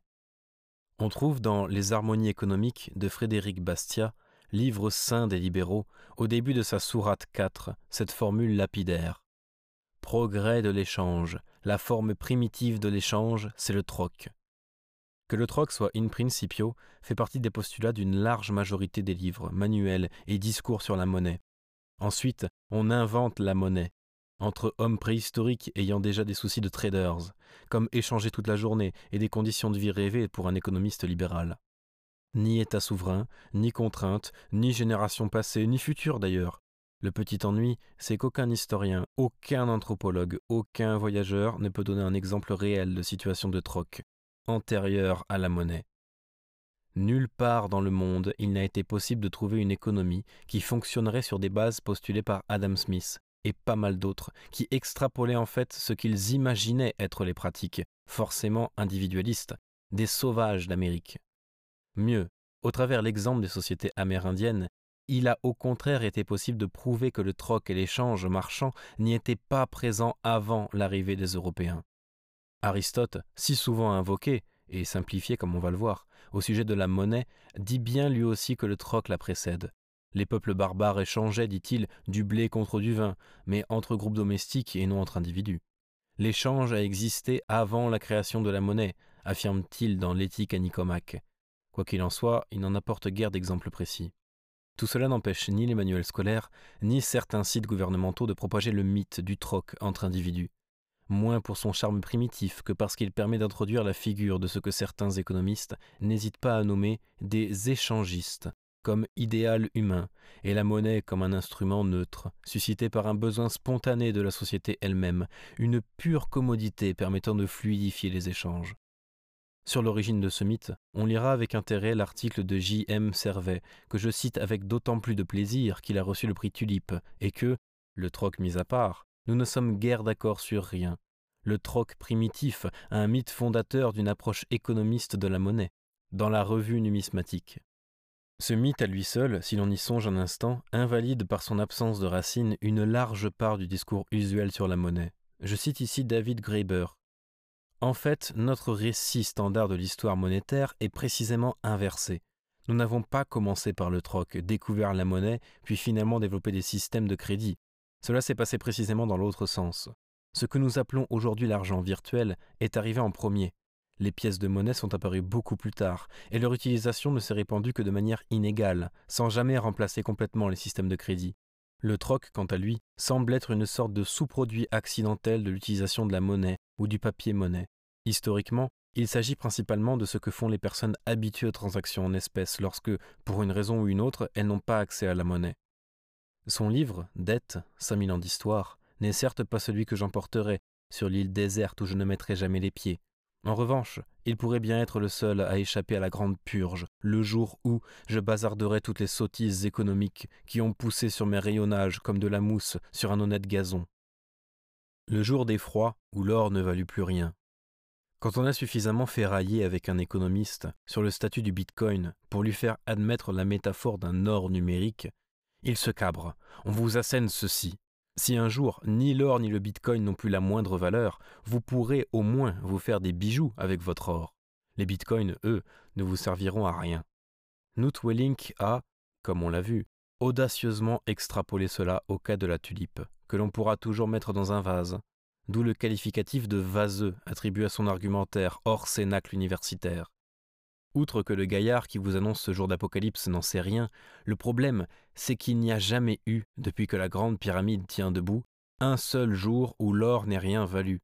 Souvenez-vous, même en plein désert, dès que Moïse a eu le dos tourné pour s'entretenir avec son Dieu virtuel, sans réalité tangible, le peuple s'est dépêché de se faire une idole en or et de l'adorer.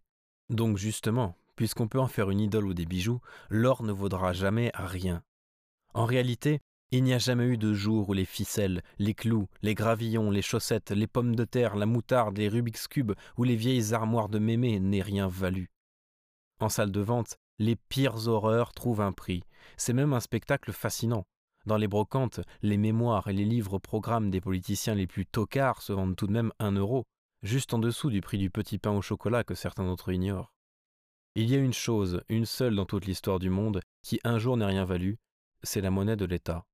Voyez la scène étonnante dans Goodbye Lénine, et cela s'est passé en France aussi.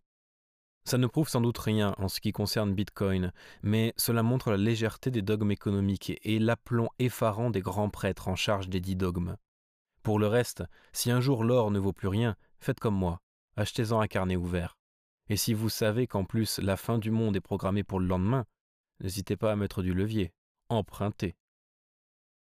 Le jour où les Chinois nous ont déjà devancés avec la merveilleuse monnaie de papier. Lisez l'article monnaie sur Wikipédia. La monnaie est définie par Aristote par trois fonctions unité de compte, réserve de valeur et intermédiaire des échanges. À la période contemporaine, cette définition ancienne persiste mais doit être amendée, entre autres par la suppression de toute référence à des matières précieuses, à partir du IVe siècle en Chine, avec la dématérialisation progressive des supports monétaires et les aspects légaux de l'usage de la monnaie. C'est un chef-d'œuvre. Le papier-monnaie, qu'il conviendrait plutôt d'appeler monnaie de papier, est une reconnaissance de dette sans échéance ni taux d'intérêt qui sert de monnaie non convertible en métal précieux et que l'on dit fiduciaire, bien que son cours soit en réalité forcé, c'est-à-dire maintenu par l'arsenal juridique, autant voire plus que par la confiance qu'elle inspire. On peut l'aborder de bien des façons, mais dans le fond, toute présentation canonique tend toujours à escamoter le cœur du problème, qui est son absence de valeur intrinsèque payé en papier doit à tout prix être présenté comme un progrès et non comme un expédient. Ainsi, toute l'histoire du papier-monnaie tend à enjoliver la chose. Le faire inventer par les sages de la Chine, où la période contemporaine commencerait dès le IVe siècle, contribue à lui donner antiquité et sagesse. En réalité, les impécunieux fils du ciel commirent ce que nous avons fait, plus tard c'est vrai, à savoir une série de bricolages à partir des environs de l'an 1000, en 1287, l'introduction d'une nouvelle monnaie de papier consacra une dévaluation de 80% des premières. La dynastie Ming, qui hérita de ce système, tenta de reprendre le contrôle à partir de 1374 en suspendant la convertibilité. Vers 1430, il fallait dix fois plus de papier pour une même quantité de cuivre et d'argent. Comme dans la France révolutionnaire, la confiance s'appuyait sur la peine de mort, tandis que la valeur du papier tendait vers zéro. S'il y eut alors une sagesse chinoise, ce fut surtout celle d'arrêter. Les tentatives de monnaie fiduciaire prirent fin au début du XVe siècle, à la suite d'une série de rébellions qui poussèrent l'empereur Ming Renzong à en interdire l'usage sous peine de mort. Il fallut attendre 1853, avec la désastreuse guerre de l'opium, pour que la Chine reprenne l'usage du papier-monnaie, avec plutôt un retard sur les inventifs banquiers centraux occidentaux. Le progrès de la monnaie papier ne serait-il que celui de la capacité coercitive de l'État moderne? Le jour inconnu où Luther a emménagé à Genève. Cet événement encore peu connu des historiens poussiéreux constitue une révélation faite en juillet 2019 sur le site Atlantico par l'ineffable Jean-Marc Sylvestre, expliquant avec un sérieux inimitable les raisons pour lesquelles Facebook, dont il n'est sans doute qu'usager comme vous et moi, avait choisi Genève pour y installer la Libra, comme Luther y avait fondé la réforme. Ce n'est pas une simple distraction ou un lapsus dont on pourrait ensuite s'excuser. Disons qu'il y a un riche terreau pour ce genre de bourde. Les économistes aiment à expliquer, en se fondant sur des souvenirs très approximatifs de Max Weber, que l'Allemagne réussit à cause de ses racines protestantes. On retrouve ce genre de niaiserie chez tout petit instruit qui se met à réfléchir. Or, l'Allemagne a évidemment les mêmes racines catholiques médiévales que la France. Du temps de la RFA, les catholiques y étaient même majoritaires. Luther est resté vivre et mourir dans sa Thuringe. En revanche, les pères de la réforme genevoise furent largement français. Jean Calvin, Théodore de Bèze et Guillaume Farel étaient nés respectivement à Noyon, Vézelay et Gap. La France n'est en réalité catholique que quand cela permet des analyses au lance-pierre et des simplifications à la machette. Il y a donc lieu d'y regarder à deux fois avant de penser que l'histoire, bonne fille, nous sert des coïncidences d'événements intéressantes pour comprendre les mutations de l'humanité. Pour parler comme Jean-Marc Sylvestre, qui concluait son article sur de pitoyables divagations, assurant que l'Église protestante c'était le Hubert de la chrétienté pour s'affranchir du pouvoir du clergé. Le jour promis où l'on a reconstruit les Tuileries. Dans la vie d'un investisseur qui fut la mienne durant 25 ans, il y a immanquablement un jour où l'on vous présente un produit astucieux, rapportant 5 à 10 fois le taux sans risque, et au demeurant parfaitement légal. Un truc bien clair, genre panneau photovoltaïque, résidence d'étudiants, économie sociale et solidaire, avec quelque part la parole de l'État. Sa promesse que la niche fiscale du jour ne sera pas dénoncée par le prochain freluquet ministériel, comme si c'était vous qui l'aviez inventé, que la chose restera déductible, que la loi ne l'interdira pas, que le sens des mots ne changera pas, etc. Dans ces cas-là, je rappelle placidement comment le Parlement français a autorisé le gouvernement à détruire les Tuileries en 1882. C'était 11 ans après leur incendie, et 5,1 millions de francs, or, avaient été mis en réserve pour leur reconstruction qui était encore techniquement possible, les dégâts ayant été fort limités. Mais Jules Ferry avait présenté la mesure comme la seule manière de hâter la reconstruction et de la rendre indispensable, et fait la promesse de reconstruire à neuf le malheureux monument. On attend toujours. Inversement, la tour Eiffel devait être une installation provisoire. On le jura à tous ses opposants. On discuta de sa démolition mollement en 1903 et encore en 1934, quand fut entreprise celle de l'ancien Trocadéro. Comme la Tour Eiffel, la contribution pour le remboursement de la dette sociale, CRDS, est là pour longtemps. Elle était provisoire à l'origine, et on l'avait même donnée le jour où elle devait s'éteindre, en 2009. Mais elle durera au moins jusqu'en 2034, et je ne pense pas déraisonnable de parier qu'on l'étendra encore. Je ne parle pas ici des états d'urgence qui durent tellement que plus personne ne pense à ce qu'urgence peut bien signifier. Je ne veux pas être inculpé d'atteinte à la sûreté de l'État. Notez quand même que la parole de l'État ne concerne pas que les Tuileries, la Tour Eiffel, la CRDS et les taux de rachat de l'électricité photovoltaïque. Promesse du type rendue célèbre un jour par Jacques Chirac, la parole de l'État constitue le principal sous-jacent de vos billets de banque, surtout depuis que l'on s'est mis à fabriquer la monnaie légale à un rythme déconnecté de celui de la croissance de l'économie. Les Anglais, qui ont quand même plus d'humour que les autres, n'hésitent pas à l'écrire sur les billets eux-mêmes. I promise to pay the bearer on demand the sum of le dernier jour des réparations allemandes. La désinvolture de la puissance publique n'est pas, consolons-nous, une tare franchouillarde. L'État allemand, condamné en 1919 à payer des réparations pour avoir détruit une partie de l'Europe, se déclara en défaut de paiement avant le premier versement et obtint une première renégociation, le plan Dawes, 1924, puis une seconde, plan Young, 1929, puis un moratoire, 1931. Ensuite, l'État allemand entreprit de casser une nouvelle fois tout ce qui se trouvait sur son chemin.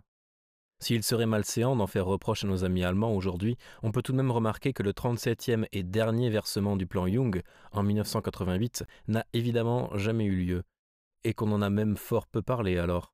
Il règne autour de cet engagement évaporé un silence de bonne compagnie. L'Allemagne a tout de même payé le 3 octobre 2010 la dernière tranche de remboursement des emprunts souscrits dans les années 20 pour payer quelques annuités. Depuis, comme on sait, les ministres allemands sont devenus beaucoup plus rigoureux sur le remboursement des dettes d'État, de l'État grec surtout. Le jour maudit où l'inflation a amené Hitler au pouvoir. Restons en Allemagne pour ce poncif absolu, cette erreur assidûment enseignée dans nos écoles. L'inflation, c'est terrible. Jusqu'il y a peu de temps en tout cas. Mes amis bitcoiners partagent en général cette phobie. Quand celui qui parle souhaite expliquer pourquoi c'est affreux, il ne manque jamais de faire un petit détour outre-Rhin. En Allemagne, entre les deux guerres, il fallait une brouette de billets pour payer le pain. Les gens étaient écœurés, désespérés. Alors du coup, ils ont voté nazi. La période d'hyperinflation allemande reste un phénomène exceptionnel, dû au poids des réparations, à la sourde volonté des Allemands de se dérober à leurs paiements, à la brutalité maladroite des Alliés, et notamment de la France. L'invoquer à tout bout de champ n'a guère de sens, mais lui attribuer le développement du nazisme n'en a carrément aucun. Je pense que c'est Fritz Lang qui a bricolé ce mythe. D'abord en créant un pont entre les deux époques fort différentes. La première est celle du premier docteur Mabuse, le joueur de 1922, que personne ne regarde mais que tout le monde cite. C'est la période d'hyperinflation allemande, juin 1921 à janvier 1924. La seconde époque est celle du testament du docteur Mabuse de 1933, où il a réinterprété le personnage tout en l'assimilant visuellement au Führer, qui arrive au pouvoir le 30 janvier 1933.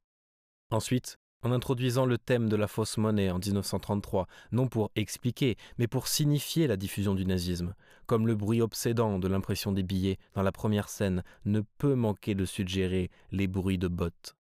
Pourtant, entre-temps, il y a eu bien des choses sans rapport évident avec l'épisode initial, notamment une crise d'origine boursière en 1929. La politique de déflation de Bruning, un substantiel soutien du patronat et une lourde compromission de la droite avec un aventurier répugnant à la pensée explicitement criminelle. On comprend pourquoi tant de gens préfèrent raconter l'histoire comme on le fait. Le jour incroyable où le général de Gaulle a pris peur d'une monnaie locale. Celle-ci est moins horrible, elle est même presque champêtre. Il n'y a pas que les économistes des banques pour inventer des mythes historiques. Les prophètes des monnaies locales complémentaires sont gros producteurs de gentilles histoires à raconter pour émerveiller l'auditoire, ou dérober les raisons des échecs de leurs persévérantes utopies. Passé le temps des monnaies obsidionales dans les territoires occupés par l'ennemi, la première monnaie locale de France fut créée en 1956 à Lignières en Berry. En tout et pour tout, 50 000 francs de l'époque auraient été imprimés sous forme de petits billets qui furent largement thésaurisés par des collectionneurs. Quand on en parle à un gars du coin, comme je l'ai fait, un jour au salon de l'agriculture avec quelqu'un qui présentait une race d'âne locale, elle aussi, il vous nez. C'était une grosse vantardise du maire bistrotier du coin, un peu comme la République du Sauget. Mais dans la littérature des monnaies complémentaires, par exemple sur le site Mille et un monnaies, on va lire que l'expérience s'est arrêtée sous pression de l'État, semble-t-il, qui vraisemblablement a eu peur que le système fasse des émules. Semble-t-il, vraisemblablement. Il y a en réalité assez peu d'informations disponibles sur cette expérience. Le plus complet étant un article de la revue Silence, dont le seul chapeau suffit à cerner le caractère un peu herbacé. Des monnaies fictives, créations éphémères et gratuites, ont déjà sauvé des économies malades, avec pour seule posologie leur circulation à tout prix, pour rétablir et vivifier les échanges vitaux. Dans les années 50, le village français de Lignières-en-Berry en a fait l'extraordinaire expérience. En fait, et à part le vivifier qui fleure bon la biodynamie, cela reprend un article de 1979. On se recopie joyeusement les uns les autres, c'est moins fatigant que d'enquêter. Bref, la Banque de France aurait tremblé, le général de Gaulle se serait fâché. La vérité, c'est que les monnaies locales ont droit au contraire à toutes les complaisances de la Direction générale des finances publiques, à tous les aménagements du code monétaire et financier, et à la bienveillance de tous les députés et de tous les maires de France, justement parce qu'elles ne menacent rien du tout. Bruno Le Maire tonne contre Bitcoin, mais la Normandie qu'il couvre du regard a droit à sa monnaie locale, le rollon, qui serait la première du genre à avoir forme digitale. Les journaux télévisés, à destination du grand public qui ne parle jamais de Bitcoin qu'en glissant le mot sulfureux, présentent au moins une fois par an, sur un ton guilleret, le SCO basque ou la pêche de Montreuil, de préférence c'est vrai, le 15 août, à 13h. Mais l'histoire de la petite monnaie locale persévérée est si belle, je l'ai entendu maintes fois, avec des variantes selon les pays, pour expliquer toujours la même chose. Ça aurait dû marcher, c'était trop beau. Cela revivifiait tout le pays, alors ils l'ont tué. Le jour de lumière où Nixon a fait faire un grand bond en avant à la théorie de la monnaie. Aristote, souvent imité et jamais égalé, ce slogan apparemment libre de droit serait inspiré de Coco Chanel, avait quand même besoin d'un petit apport conceptuel, je reviens à ce qu'en dit Wikipédia. Sa définition ancienne persiste, mais doit être amendée, entre autres, par la suppression de toute référence à des matières précieuses. On a dit que l'invention de la monnaie de papier par les Chinois ne fut pas forcément l'une des grandes étapes de l'humanité. L'autre farce, dans la présentation de la monnaie de papier, c'est de laisser passer cet expédient politique comme une étape dans un processus presque hegélien de dématérialisation, voire de spiritualisation de la monnaie, en entortillant plusieurs fils narratifs l'évolution physique du support de la monnaie qui se dématérialise, la baisse tendancielle sur deux siècles de la référence à une valeur intrinsèque, c'est-à-dire métallique, l'atténuation sensible du lien unissant la monnaie fiduciaire à l'État, pourtant présentée comme garant naturel de la foi commune, et en même temps l'inflation d'arguments politiques, invoquant la confiance, le vouloir vivre ensemble, l'adhésion à une politique ou à un espace monétaire, hors de toute possibilité de vérification. Au bitcoiner, accusé de proposer une monnaie qui ne repose sur rien et qui renvoie le compliment à l'expéditeur, à celui qui, présentant Bitcoin comme un or numérique, rappelle que la présence d'une valeur or dans la monnaie paraissait naturelle il y a un bon siècle et que sa disparition progressive fut un scandale pour les simples, dénonçant le franc à quatre sous, comme pour les lecteurs des faux monnayeurs de Gide. Il est toujours opposé une fin de non-recevoir. En truquant une citation de Keynes, on traite ceux qui s'accrochent alors de barbares et de réactionnaires qui amèneraient les guerres. Toute référence aux déclarations du général de Gaulle concernant l'or est traitée par un haussement d'épaule, alors même qu'on continue de nous enseigner religieusement qu'il nous a dotés d'institutions politiques sans égales, ce qui est vrai, et qui font toujours notre splendeur, ce dont je laisse juge mon lecteur. Et certes, l'étalon or, qui n'a jamais existé à l'état pur de la théorie, et qui a toujours montré des défauts, ne saurait être montré en exemple comme le font certains, et reconnaissons-le, certains bitcoiners en particulier. Faire pour autant du système actuel un progrès est aussi naïf que de faire l'apologie du système ancien.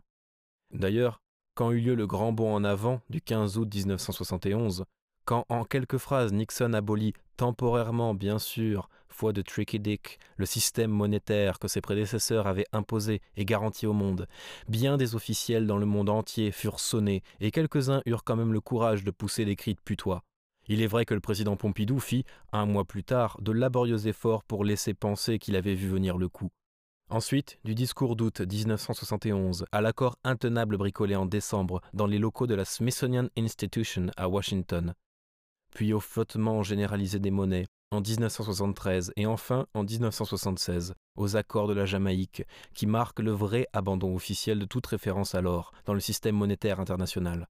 On a assisté à un échafaudage d'expédients qui ne saurait passer pour une construction intellectuelle. Soit dit en passant, il aura été donné à notre génération de revoir comment, face au choc, ce qui est un jour présenté comme une loi harmonieuse, universelle et intangible, peut être jeté avec le bain, le savon et le bébé pour sauver le taulier. Le jour ancien où un petit futé a acheté un million de bitcoins pour un million de centimes. Malgré les apparences, cette histoire d'aube, ou cette daube d'histoire, n'a rien à voir avec celle crépusculaire du jour où l'or ne vaudra plus rien.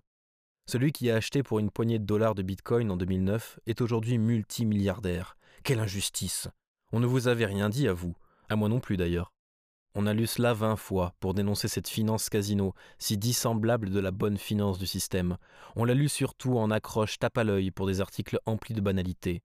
Le problème, c'est qu'il n'y a pas eu de cours de bitcoin en 2009. Bien des lots de 50 bitcoins gagnés durant les premiers mois par des geeks minants avec leurs petits ordinateurs n'ont jamais bougé depuis ce qui veut dire qu'ils ont été considérés comme une chose sans valeur et perdue. Les premiers exchanges datent de 2010, et même à la fin de 2010, quand le cours a dépassé un centime, la plupart des gens qui souhaitaient obtenir des bitcoins en France le faisaient encore de la main à la main, entre initiés. Généralement, celui qui raconte cette histoire n'a donc aucune idée précise de ce dont il parle.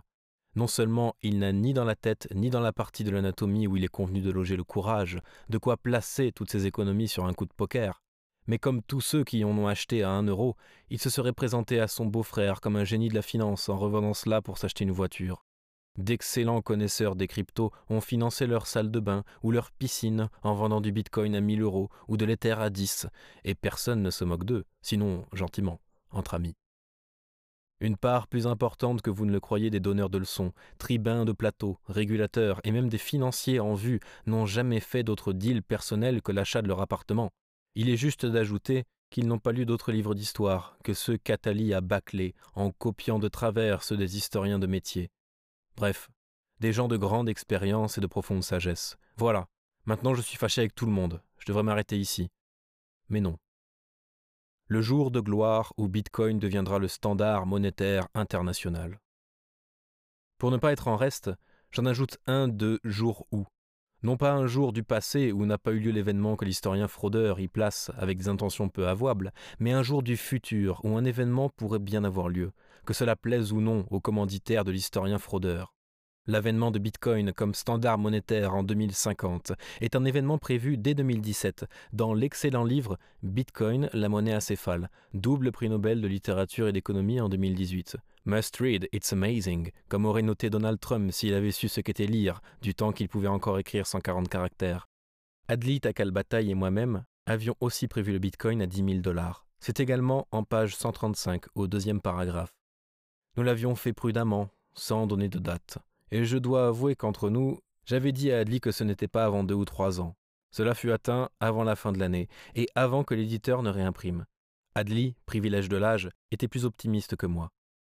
Nous n'avions pas prophétisé, mais seulement, soyons honnêtes, donné des éléments de valorisation sur la base d'une comparaison entre l'utilité du Bitcoin et celle du timbre-poste, une idée que j'avais développée sur mon blog dès février 2015.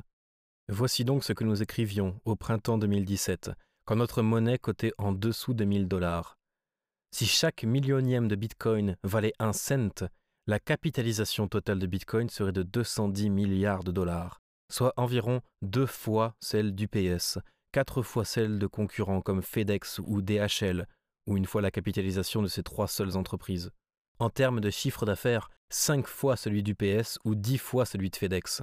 Bref, un prix de 10 000 dollars pour ce carnet de timbre qu'est un bitcoin apparaît plausible à terme, sinon immédiatement raisonnable. Au paragraphe suivant, nous donnions des éléments de comparaison en l'hypothèse d'un bitcoin à 4 millions de dollars. Attendre et espérer, comme dans une célèbre histoire de trésor. Aristoteles dixit, l'argument d'autorité. Pourquoi parler ici d'Aristote, qui n'a rien dit sur la tulipe, en tout cas pas dans ses œuvres conservées Parce que, quand la tulipe a rempli son rôle d'introduction au discours contre Bitcoin, Aristote entre en scène presque immanquablement. Il arrive aussi que le philosophe fasse le lever de rideau, la tulipe arrivant juste après. Il n'y a aucun ordre logique. Cherchez en ligne, vous trouverez cette conjonction dans les deux sens. Curieusement, vous la trouverez aussi bien sous la plume de M. Trichet que sur le site du journal L'Humanité. Il y a en effet deux arguments pour dire que Bitcoin n'est pas une monnaie, et ce sont deux arguments d'autorité. Le premier, c'est que, selon les banquiers centraux et leurs obligés, une monnaie est émise par une banque centrale, quia nominor leo, et que donc Bitcoin n'est pas une monnaie. J'ai déjà dit ce que j'en pensais, en inversant la relation entre souveraineté et monnayage, et on va voir qu'Aristote n'est pas très exigeant en matière de souveraineté de la monnaie. Le second est plus docte. Bitcoin ne remplirait pas les trois fonctions de la monnaie. Et comme celles-ci ne peuvent tomber directement du ciel comme des météorites, on en attribue l'énonciation au philosophe stagirite. Aristote identifie les trois fonctions de la monnaie, qui font encore référence moyen d'échange, unité de compte et réserve de valeur, nous dit ainsi l'économiste Benoît Queret, membre du conseil de surveillance de la BCE jusqu'en 2019, puis pontife à l'innovation à la BRI ensuite. Il nous faut donc aborder ce que le bitcoiner Faune a joliment nommé les trois gneugneux d'Aristote. Aristote, 384 à 322 avant notre ère, aborde la monnaie dans deux œuvres différentes, et il en dit bien des choses complexes, dont certaines sont curieusement moins citées que d'autres.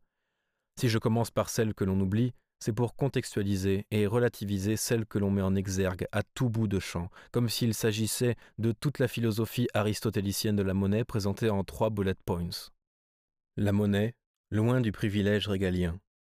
Dans sa politique, Aristote aborde la monnaie dans une réflexion économique. Il dit d'abord que la monnaie provient non d'une décision régalienne interne à la cité, ou du développement des échanges internes à la dite cité, mais de ce que le philosophe antiquisant Joseph Moreau décrit comme une convention internationale privée, extérieure à l'institution politique et indépendante des lois de la cité. Oui, vous avez bien lu, une chose commerciale, non juridique. L'empreinte de la pièce n'est qu'une indication d'origine et de quantité. Pourquoi les zélotes d'Aristote ne le rappellent-ils jamais? Parce qu'ils seraient obligés d'admettre que le défaut d'intervention de la puissance publique empêche certes de classer Bitcoin parmi les monnaies légales, pas de lui reconnaître le statut de monnaie. Il ne tient d'ailleurs qu'à eux, comme au Salvador, de permettre la chose quand ils en comprendront l'intérêt, ou à tout le moins comme en Allemagne, de ne pas assortir chaque paiement en bitcoin d'une liasse fiscale à remplir. Ne pas être une monnaie légale n'est pas un défaut essentiel de bitcoin. Full stop, comme disait Madame Lagarde.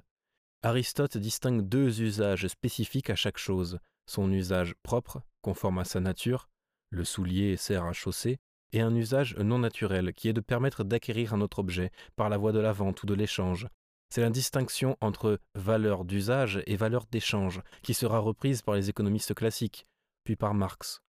La crémastique commerciale, qui est l'art de s'enrichir non par le commerce, de souliers, mais par des opérations sur la monnaie, est une déviation de l'échange, comme un marchand pourrait stocker puis revendre la chaussure non à quelqu'un qui souhaite se chausser, mais à quelqu'un qui compte la revendre plus cher, à l'étranger par exemple, un autre, appelons-le le banquier pour ne pas dire l'usurier, va stocker de l'argent pour s'enrichir avec cet argent.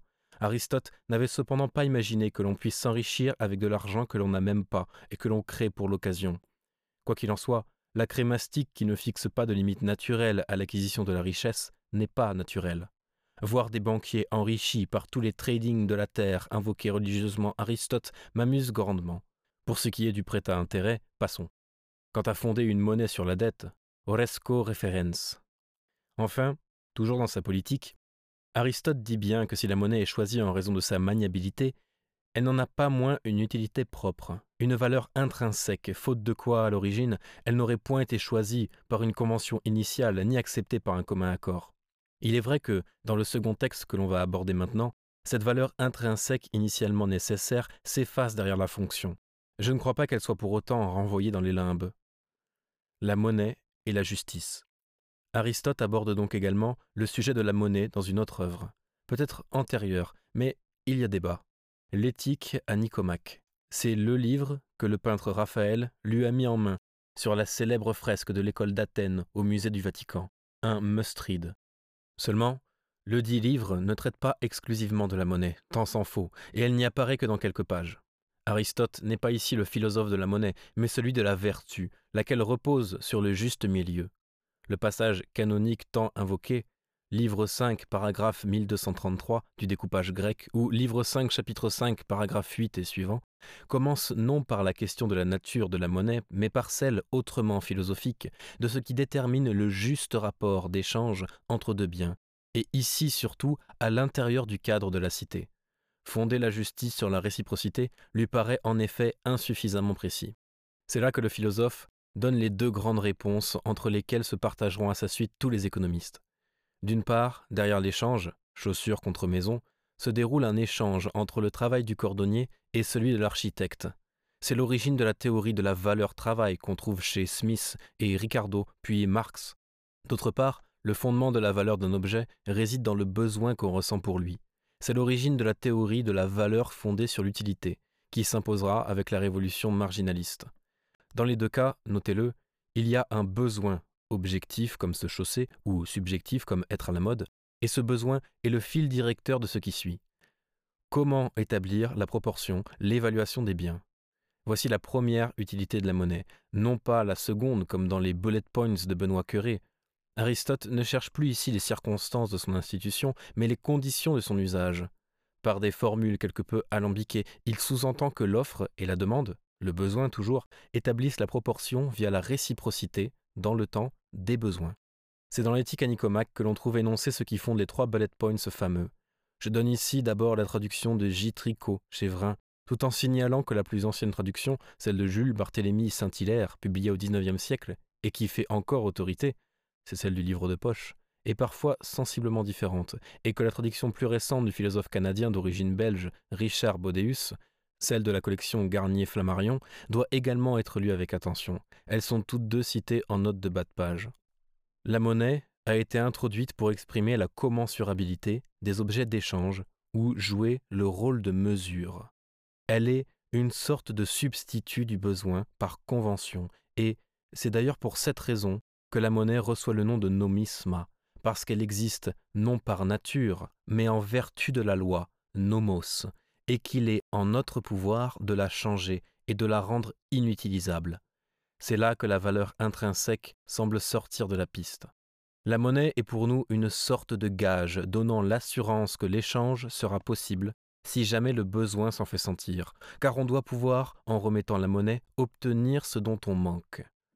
On voit déjà, surtout en comparant les traductions et avant même de frotter Bitcoin aux trois fonctions, que celles-ci sont énoncées dans un langage que la doxa bancaire a passé au karcher, sans excès de scrupules.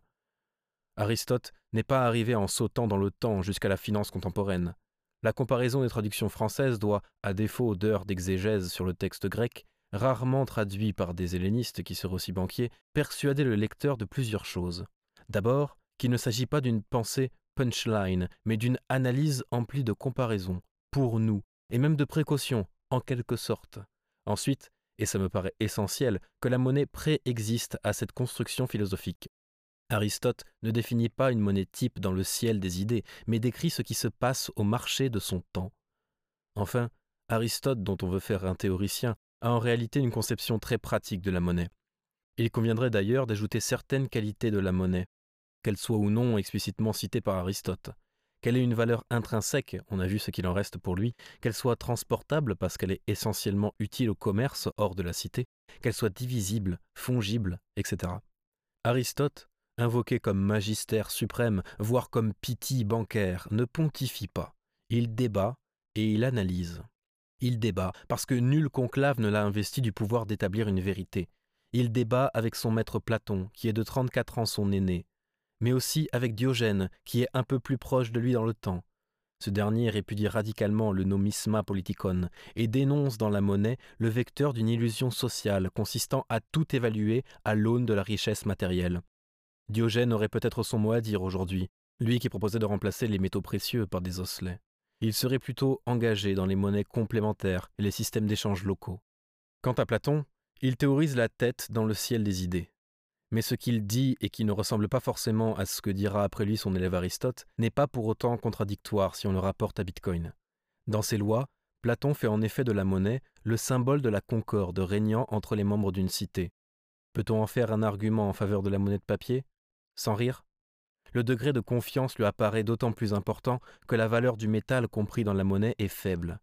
Autant dire que le degré de confiance entre eux, des utilisateurs du dollar ou de l'euro, doit être euh, infini on voit bien qu'il serait difficile d'invoquer ici le vieux philosophe en faveur de ces fiat toutes étayées de coercition légale. Il ne serait pas en revanche indécent de le citer de comparaître en faveur de Bitcoin. Monnaie dont le jeton est taillé dans une forme de confiance sociale cristallisée. Aristote, donc, débat, mais surtout, il analyse le phénomène monétaire, non pas dans le ciel des idées, où trônerait d'intemporels dogmes gneugneux, mais tel qu'il a pu l'observer comme un instrument utile dans sa société, approprié à son temps, et qu'il reste toujours en notre pouvoir de changer.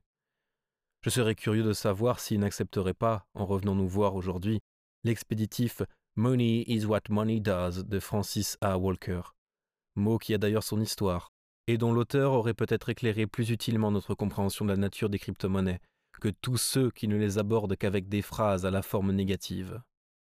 Quitte à citer le philosophe, comme on l'appelait au Moyen Âge, il faudrait aussi citer Thomas d'Aquin, 1225 à 1274, et Nicolas Oresme, 1320 à 1382, qui ont eu, à sa suite, des choses à dire sur la monnaie.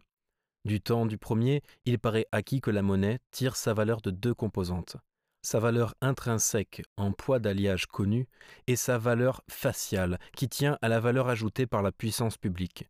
Un peu, mais pas trop, dirait-on aujourd'hui, car le métal a un prix, et qu'à trop s'en écarter, la monnaie risque soit de disparaître, soit d'être refusée. C'est ce qui se passe ensuite du temps d'Oresme, 70 mutations monétaires au cours de sa vie, faisant perdre 50% de sa valeur à la monnaie métallique, et qui fait remonter à la surface un discours parfaitement aristotélicien en faveur d'une monnaie valeur, appartenant à la communauté des gens qui la gagnent et qui s'en servent, et qui est seulement attestée, et non pas créée, par la puissance publique. La monnaie est affaire d'une communauté, non d'un prince. Mais plutôt que de s'écharper, à coups de petits bouts d'Aristote flottant dans l'argumentation comme des lettres dans un insipide potage, sur la vaste et inutile question de savoir si Bitcoin est une monnaie coussi coussa ou peut-être bank oui, peut-être bank non, ce qui serait véritablement aristotélicien en 2022, ce serait de faire ce que plusieurs de mes amis bitcoiners ont déjà fait. Aller voir au Salvador ce qui marche et ce qui ne marche pas, et réfléchir à partir de ces observations. Le lecteur qui souhaiterait cependant approfondir ce qu'Aristote a bien pu dire se référera à l'étude du philosophe antiquisant Joseph Moreau. Il lira aussi Arnaud Berthoud. Ne refusons pas maintenant le test des prétendues trois fonctions. Bitcoin et les trois fonctions. Nous avons montré dans Bitcoin la monnaie acéphale, page 136 et suivante, le problème n'est pas de savoir si Bitcoin peut servir comme monnaie unique et universelle, à tout le monde à la fois, partout et en tout lieu, mais s'il peut, à l'occasion, rendre à certains toute la gamme des services que l'on attend d'une monnaie. Parler de l'étalon Bitcoin peut sembler une provocation libérale. Je vais d'ailleurs évoquer le livre qui porte ce titre, mais étalonner en Bitcoin est déjà naturel sur une plateforme de trading ou lors d'une ICO. C'est un début. La fonction d'étalon est, notons-le, la plus liée au territoire de la monnaie. On peut changer des francs suisses sur les Champs-Élysées. On n'y comptera pas dans cette devise, sauf deux banquiers suisses attablés aux Fouquet's. Payer Bien sûr. Un tour du monde en Bitcoin est encore héroïque, mais il est faisable. Un mois à Paris en Bitcoin est difficile, mais cette prouesse a été accomplie. L'expérience menée au Salvador sera, on l'a dit, sans doute plus instructive que bien des dissertations.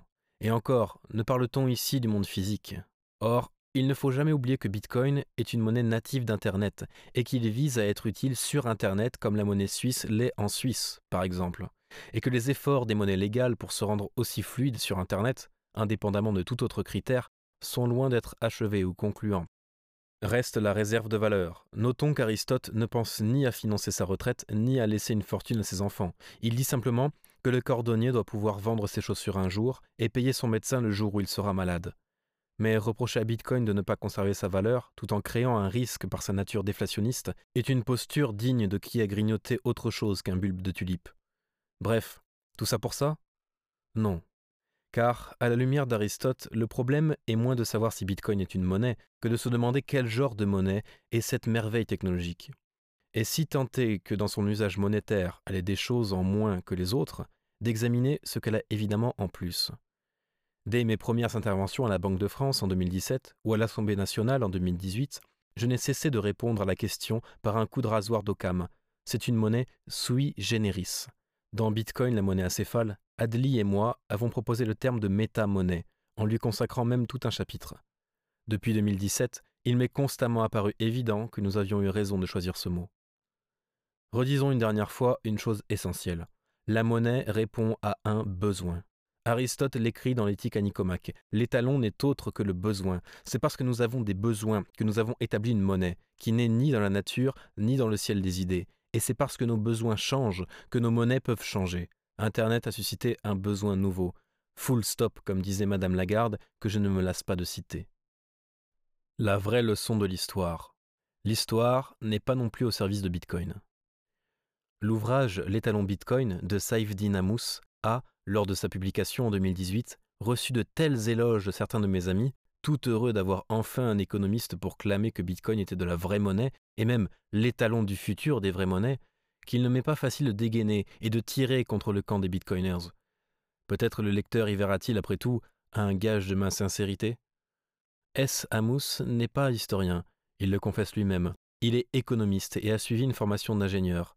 Il livre pourtant, en ouverture de son livre, 70 pages d'analyse historique qui exhalent quand même un peu fortement l'esprit de système. Rendons-lui cet hommage qui nous épargne une description pittoresque du troc préhistorique, renvoyé à sa fonction théorique dans un village hypothétique, avec des occurrences historiques sporadiques et marginales. Il reste cependant chez lui ce que j'appellerais volontiers un déficit de régalien, dans des assertions comme en principe, rien n'indique ce qui doit ou ne doit pas être utilisé comme monnaie. En principe, Justement, c'est le prince qui indique cela, rapport aux impôts qui sont tout de même assez communs dans l'histoire pour n'être pas évacués de la réflexion. Dans le fond, je suis assez séduit par sa grille de lecture, à savoir le rapport stock-afflux dont il se sert pour dire ce qu'est une monnaie dure. La chose colle bien avec le topo sur les pierres de Yap, exemple dont certains bitcoiners ne se lassent jamais, et elle donne une intéressante réponse à la question parfois acrimonieusement débattue de l'infériorité du métal argent sur le métal or, et donc après un détour par Rome et Byzance, j'attendais l'auteur quelque part vers le Pérou, pensant que ce que les Espagnols ont, durant des décennies, importé du Nouveau Monde, en matière de métaux précieux, donnerait du fil à retordre à son utile ratio stock-afflux. Eh bien non, pas une ligne sur la chose. Le fait qu'on saute pour ainsi dire du florin de 1252 au système de Newton en 1717 montre l'usage que l'économiste fait en réalité de l'histoire, du bois d'étayage pour ses thèses. Ici, en l'occurrence, celle de Ludwig von Mises et de quelques autres. Tout ne me semble pas faux, loin de là, dans sa démonstration. Mais le récit des conséquences désastreuses de la prise de contrôle des États sur les monnaies, depuis 1914, sans l'esprit de système. Que la monnaie de papier non convertible ait permis une guerre plus longue que prévu est évident. Quelle en soit l'unique cause, force le trait. D'autant que les fraternisations de Noël 1914, bien émouvantes au cinéma, ne sauraient être abusivement extrapolées.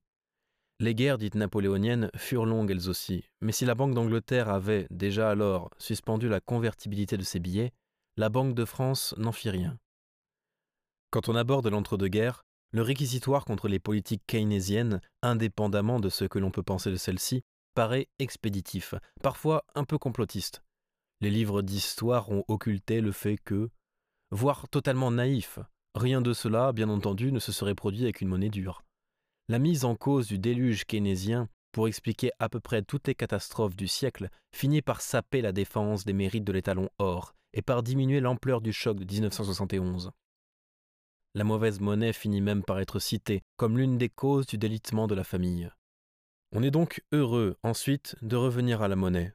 L'auteur la définit comme dure, non pas du fait de telle ou telle caractéristique intrinsèque, mais du fait de l'absence de contrôle de quiconque au-delà de son propriétaire. Retour à Von Mises, en fait. Soit. Disons que le Bitcoin, ayant les deux qualités, chacun mettra l'une ou l'autre en tête de liste. Ce qui est plus troublant, c'est l'assertion qu'en ce cas, la monnaie dure est librement choisie par le marché pour sa cessibilité. On se frotte les yeux, cela fait quand même trop peu de cas de la tradition comme les rapports de force politique. Que les individus fassent ici intervenir une préférence temporelle, le ratio de valorisation du présent par rapport au futur, n'empêche pas qu'ils payent des impôts et vivent en société. Tout cela, au fond, est-il bien indispensable pour arriver à la conclusion que l'inflation ronge l'épargne Des petites gens, la réflexion mériterait d'être faite, et encourage l'emprunt idiot. On regrettera quelques attaques personnelles contre la mémoire de Keynes, qui signe une certaine incapacité à rentrer dans le dur de la critique. Celui-ci était issu d'une famille d'universitaires. Il n'a pas pour autant joui de la fortune considérable de sa famille, sans avoir à travailler réellement. Prétendre qu'il n'avait pas fait d'études économiques, il en fit avec le néoclassique Alfred Marshall à Cambridge, n'apporte aucun argument concret. Enfin, qu'il ait été un hédoniste bisexuel l'inscrit peut-être dans les mœurs d'un milieu donné, cela n'en fait pas un pédophile. Niall Ferguson, professeur d'histoire de la finance à Harvard, qui avait déjà usé de cet argument douteux, a dû présenter des excuses pour cela en 2013. Dans un genre moins graveleux, les rapports intéressants entre la nature de la monnaie et la vie de l'art auraient gagné à ne pas s'encombrer de jugements expéditifs sur les sons animaliers attribués à tel ou tel artiste de notre temps. On est en plein lieu commun réactionnaire. Quant au concerto brandebourgeois, que moi-même je préfère aux variétés contemporaines, je ne vois pas qu'ils aient eu besoin d'être financés. La dédicace au margrave de Brandebourg est une flagornerie toute classique, pour obtenir quelques prébandes financées par la fiscalité de l'État prussien naissant. À la polémique sur les artistes barbouilleurs, paresseux et dénués de talent, contemporains de la monnaie du pur signe, on préférera les réflexions de Jean-Joseph Gou, déjà cité dans ses ouvrages Frivolité de la valeur, L'art et l'argent, etc. À mi-livre, on est toujours fort loin du Bitcoin, en pleine polémique contre le socialisme, l'économie planifiée ou la manipulation des taux d'intérêt, à grand renfort de citations d'économistes. J'ai publié sur mon blog un compte-rendu, abordant plus spécifiquement ce que l'auteur comme économiste dit de Bitcoin. Mais pour en rester à ce qui peut avoir trait à l'histoire et au temps qui passe, parmi tant de méandres qui suit la pensée de l'auteur, il en est un visant à établir que la seule ressource rare est le temps humain, chose à laquelle on assentirait volontiers, surtout l'âge venant, s'il ne nous venait vite le soupçon que ce principe général charrie comme en contrebande un discours négationniste en matière d'écologie, qui fait bon marché, curieusement, de la distinction entre un stock et un flux. Les réserves prouvées existantes de chaque ressource ont même augmenté. Certes, en creusant et en polluant toujours davantage, on en trouvera encore. Et tout cela durera bien autant que nous. Mais pour le dire sans phare, si j'apprends que le dernier Burger King est enfoui sous le château de Versailles et qu'il suffit de faire sauter celui-ci pour me permettre de bouffer celui-là, ça risque de me couper la faim. La ressource limitée est précieuse. Ici, c'est le château. Le monde est fragile, ce qu'oublient toujours ceux qui passent trop de temps dans leur théorie. Il n'y a rien d'évident et il y a beaucoup d'invisibles. Il n'y a rien d'évident et il y a beaucoup d'invisibles. Je ne voudrais pas paraître excessivement critique. J'ai suffisamment mis en avant, on pourrait même m'imputer un chouïa d'indélicatesse, le conflit d'intérêts presque congénital chez certains économistes travaillant sur la monnaie, sa création, sa gestion et quelques sujets de ce genre. Ils ne sont d'ailleurs pas les seuls experts soumis à la tentation, et on a eu récemment de belles occasions de se faire une petite idée sur les différents spécialistes et responsables médicaux, par exemple. Let's be serious, comme dirait un ministre français. La principale différence avec des historiens que rien, sinon parfois la sottise ou la passion politique, ne vient corrompre, n'est point là. Elle n'est pas non plus, ou pas seulement, dans ce que j'ai suggéré plus haut quant aux affirmations des économistes, pour qui un fait est avéré quand il confirme une théorie, et celle des historiens pour qui un fait est un fait quand la critique d'une source permet d'en avoir une raisonnable certitude. La vraie différence entre eux réside dans le rapport à l'élaboration même des données, à la méthode, dans la valeur que l'on attribue aux données. On l'a vu en filigrane, mot qui convient particulièrement aux données qui traitent d'argent, avec la courbe de Thomson, devenue courbe de la tulipe. Je cite dans ce chapitre mon ami Laurent Feller, professeur d'histoire économique du Moyen Âge à la Sorbonne, que j'ai réussi à intéresser au Bitcoin, dans son introduction à un ouvrage collectif publié en 2020, sous le titre L'évident et l'invisible, qui suggère bien des angles de réflexion. Pour un historien, nous dit-il, la connaissance du passé se fait par traces, et la question des sources est consubstantielle à l'exercice même de sa discipline. Et elle n'est pas tranchée aisément. Avant de disposer de data concernant une période révolue, il faut un travail d'historien, et plus en amont un travail d'archiviste. La connaissance des faits est toujours indirecte. Les données des économistes, en somme, ont une histoire. Les documents ne sont, sans jeu de mots, jamais donnés et ne coulent pas de source. Il faut aller les chercher parmi ce qui a été produit jadis, pour une raison ou pour une autre, par des individus ne pensant point comme nous, ou plus souvent par des institutions disparues. Ces données ont été produites en fonction des politiques, des intérêts et des représentations de l'époque, jamais pour répondre à nos questions ni se couler dans nos problématiques actuelles. On ne trouve en outre que ce qui a été conservé depuis lors, en tenant compte des guerres, des accidents, des hasards et aussi des pratiques archivistes passées et présentes, lesquelles ne furent ni ne sont exemptes d'un certain arbitraire. Ensuite, avant de les interpréter, il faut critiquer les traces trouvées, souvent hétérogènes, les agréger, les structurer selon des règles explicites, et non les empiler implicitement ou en faire des brochettes, comme celles que présentent certains restaurants, où les abats et les légumes l'emportent sur les bouts de viande. En regard, les données sont, pour beaucoup d'économistes, dues déjà là, sur la pertinence de quoi il n'y a pas lieu de s'interroger. Les conditions de production des chiffres maniés ne sont pas ou rarement mises en cause. Les chiffres relèvent de l'évidence. La question initiale devrait être pour les économistes de savoir d'où proviennent les données chiffrées qu'ils traitent. Comment et selon quel protocole ont-elles été rassemblées et traitées pour constituer les tableaux ou séries qu'ils manient? Ensuite, il conviendrait qu'ils admettent, comme les historiens, que le point de vue de Sirius n'existe pas, et qu'ils ont les pieds dans un terrain donné, d'où ils s'interrogent, s'expriment et, trop souvent, jugent. Il y a une autre histoire ensuite qui se pose ainsi. Le fait peut-il avoir le même statut en histoire et en économie? Plus la donnée est constituée de chiffres, de nombres, plus croît le risque de n'appréhender que des individus sans chair ni conscience, sans histoire en fait. On a vu que la crise de la tulipe, en chiffres, ne dit rien des collections constituées, ni des passions croisées, d'autant que la morale qu'on en veut tirer dénonce justement les passions. L'homo economicus calcule 24 sur 7, mais n'éprouve point de passion, parce que, malgré ce que son nom suggère, ce n'est pas un être humain, et pas même un mannequin moyen, comme cette nouvelle figure de Marianne, que les artistes de Obvious entendent créer à partir de milliers de visages de Françaises.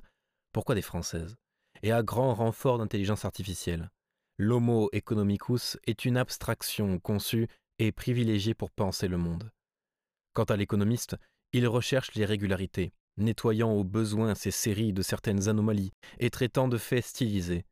De ce fait, il appréhende mal les nouveaux faits ou les nouveaux acteurs. Son appréhension du Bitcoin ne le montre que trop bien. Sans entrer dans un long détour sur le chartisme, pour lequel il faudrait un autre livre, je suis souvent dubitatif devant cette forme d'analyse purement graphique qui veut fonder un système d'interprétation des faits et de prise de décision en se reposant sur la recherche de configuration graphique. Certes, les crises successives de Bitcoin se ressemblent étrangement, et il est indispensable de les présenter sur une échelle logarithmique pour rendre la chose intelligible, en chiffres, c'est-à-dire en termes de régression de l'écart type. Mais le passage de 100 à 30, celui de 1000 à 300 et celui de 10 000 à 3000 ne se superposent que sur une telle échelle, pas dans la vie. D'ailleurs, in the real life, est-ce que ce sont bien des hommes nouveaux qui logent dans les écarts types et qui vivent les hausses et les baisses? Si oui, alors les enjeux ne se mesurent plus pour chacun d'eux, pour chaque bitcoin détenu, à la perte d'un repas au restaurant, mais à celle d'un week-end, puis au budget d'un été de rêve. Ceux qui ont vécu les premières crises ont rarement un seul bitcoin. Les hausses comme les glissades ne représentent plus le prix d'une voiture, mais celui d'une maison.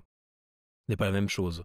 Les émotions, les ambitions, les représentations, les morales individuelles et collectives elles-mêmes changent. Mais en réalité, ce ne sont plus forcément les mêmes hommes. Il y a eu le temps des découvreurs qui ont parfois oublié ou perdu les étranges jetons sans valeur qu'ils avaient minés, puis le temps des joueurs, des tricheurs et des marlous, puis celui des experts, puis celui des baleines, puis celui des investisseurs institutionnels. Et puis, à chaque nouvelle vague, il y a les nouveaux venus, inexpérimentés et naïfs, qui servent de spectacle à la télévision. La superposition des courbes ne dit pas grand-chose de tout cela. D'autres courbes, moins médiatisées, comme celles qui retracent l'évolution de la capacité totale de calcul, du nombre de nœuds, de portefeuilles chargés ou encore de distributeurs automatiques, permettent certes une appréciation plus fine du phénomène. Tout ceci reste cependant très unidimensionnelle. L'utilisation de courbes 3D, c'est-à-dire permettant de visualiser l'évolution de deux variables, ce qui est encore bien pauvre, reste rarissime. Or, il y a dans l'aventure Bitcoin une dimension essentielle. C'est un pari. Un pari technologique, sociétal et, oui, financier. Or, la chance n'est pas une variable scalaire, mais vectorielle. Plutôt que de manier plusieurs séries de chiffres, il semble que les économistes aient le goût des indicateurs, qui sont une forme de pâte bien hachée, dans laquelle la proportion du cheval et de l'alouette est souvent un peu mystérieuse. On prend plusieurs données, on les pondère, on les agrège, et on construit un chiffre synthétique, indicateur de confiance par exemple, indice de développement, etc. À quoi ça sert-il? À classer plus qu'à expliquer. On dira qu'un tel chiffre est un indicateur ordinal. Imaginons cela en histoire. Mettons dans le hachoir le nombre de guerres gagnées, de bâtiments construits, de lois promulguées, d'impôts nouveaux, et créons un indice de gouvernance royale pour désigner les cinq meilleurs rois de France. Ce n'est plus de l'histoire. Et puis, pourquoi ne pas mettre plutôt le nombre de morts, les kilomètres de routes et canaux, les lois appliquées, les impôts effectivement levés? Tout indicateur tout classement intègre une forte dose de la subjectivité du chercheur qui l'établit, alors même qu'il le présentera ensuite comme une mesure froide et savante, tout à l'opposé des constructions idéologiques de ces historiens toujours subjectifs, comme bien on sait. Bref, et en tout état de cause, les figures et les régularités des courbes n'éclairent pas sur nombre de points. Pour en revenir à nos bulbes, les phases psychologiques, qu'elles soient celles de Minsky ou de Rodrigue, s'appliquent dans le vide, comme l'indiquent les courbes reproduites sur les réseaux sociaux, où l'on se garde bien d'inscrire la moindre échelle. Et elles ne disent pas combien de gens, riches ou pauvres, ont perdu combien d'argent. Solide ou onirique, ce qu'ils en faisaient quand ils l'avaient, ou en auraient fait s'ils en avaient eu davantage. Cela signifie-t-il que les deux approches, celle de l'historien et celle de l'économiste, sont irréconciliables? Sûrement pas.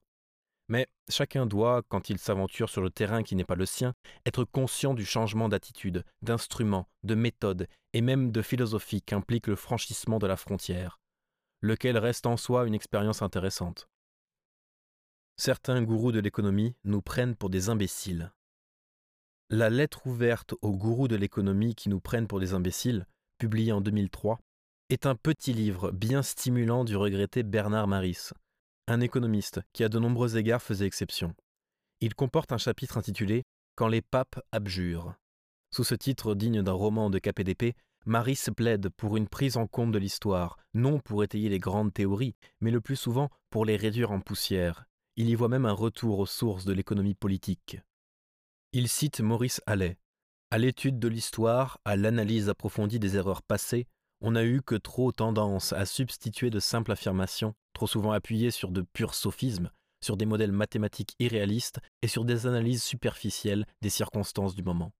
Il rappelle que John Hikes, l'un des papes de la virginité walracienne, a abjuré sur le tard et admis que la seule économie possible est l'histoire et que la notion de loi économique n'a pas de sens. Il retrouve chez Pareto l'aveu que l'économie, comme je viens de le dire pour les phases de crise, n'est qu'une vaine tentative de raconter de la psychologie, un peu comme l'un des pères de l'école néoclassique, Alfred Marshall, disant à Keynes sur le tard If I had to live my life over again, I should have devoted it to psychology. Seulement, explorer et comprendre l'histoire est un art difficile, non une science dure qui permet de clouer le bec à l'adversaire ou de faire comprendre les lecteurs que c'est comme ça ou que c'est évident, comme dirait un ministre tentant de justifier, sans autre preuve, une assertion douteuse sur les ventes d'écrans plats en période d'allocation. L'histoire n'est pas non plus une science qui rendrait dure ou insensible. Clio, muse de l'histoire, a parmi ses sœurs Melpomène, muse de la tragédie. Mais les économistes préfèrent largement à l'histoire ou à la psychologie la mathématique, et le plus souvent une forme simplette de celle-ci, là où les sciences sociales et humaines n'en finissent pas d'embrouiller le tableau avec leurs protocoles pesants, leurs disputes méthodologiques et il faut bien l'avouer le poids des chamailleries universitaires et de controverses plus ou moins sensées une bonne équation, une belle courbe simplifiée à l'excès ou un bon pourcentage leur paraît le fin mot de l'argumentation. Généralement bien nourris, ces grands prêtres semblent totalement incapables de sentir le tragique des choses. Si l'on met à part un Robert Solow, père de la grande formule selon laquelle la prison est l'allocation chômage américaine. En mars 2012, Alors que le bon peuple élisait l'homme qui avait en janvier clairement désigné la finance comme son ennemi, l'économiste en chef de Kepler-Chevreux, Corporate Investment Bank du Crédit Agricole Nicolas Doisy, avait défrayé la chronique, dans le petit monde de ceux qui vont chercher l'information. Dans un entretien avec le journaliste François Ruffin, il avait eu le grand mérite d'expliquer avant même l'élection que l'élu tromperait le bon peuple, et au terme de quelle petite mise en scène. Ce qui en soi n'aurait pas suffi à faire entrer ce financier élégant et courtois dans les annales de l'Internet, n'eût été son sourire à la fois désabusé et un peu quand même carnassier. Lui aussi, il sentait qu'il y avait là-dedans comme une inévitable obscénité, et il la contournait d'une formule étonnante. Je ne sais pas où vous m'emmenez là. Formé à l'EDHEC, à Sciences Po, puis à l'ENA, l'homme venait alors de la Direction générale du Trésor. Il est depuis 2007 retourné à Bercy, comme économiste.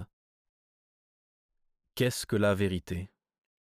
Tout dépend de qui pose la question, et même du ton avec lequel il pose cette question, qui fut celle de Ponce Pilate, le seul jour de sa vie dont on ait gardé mémoire.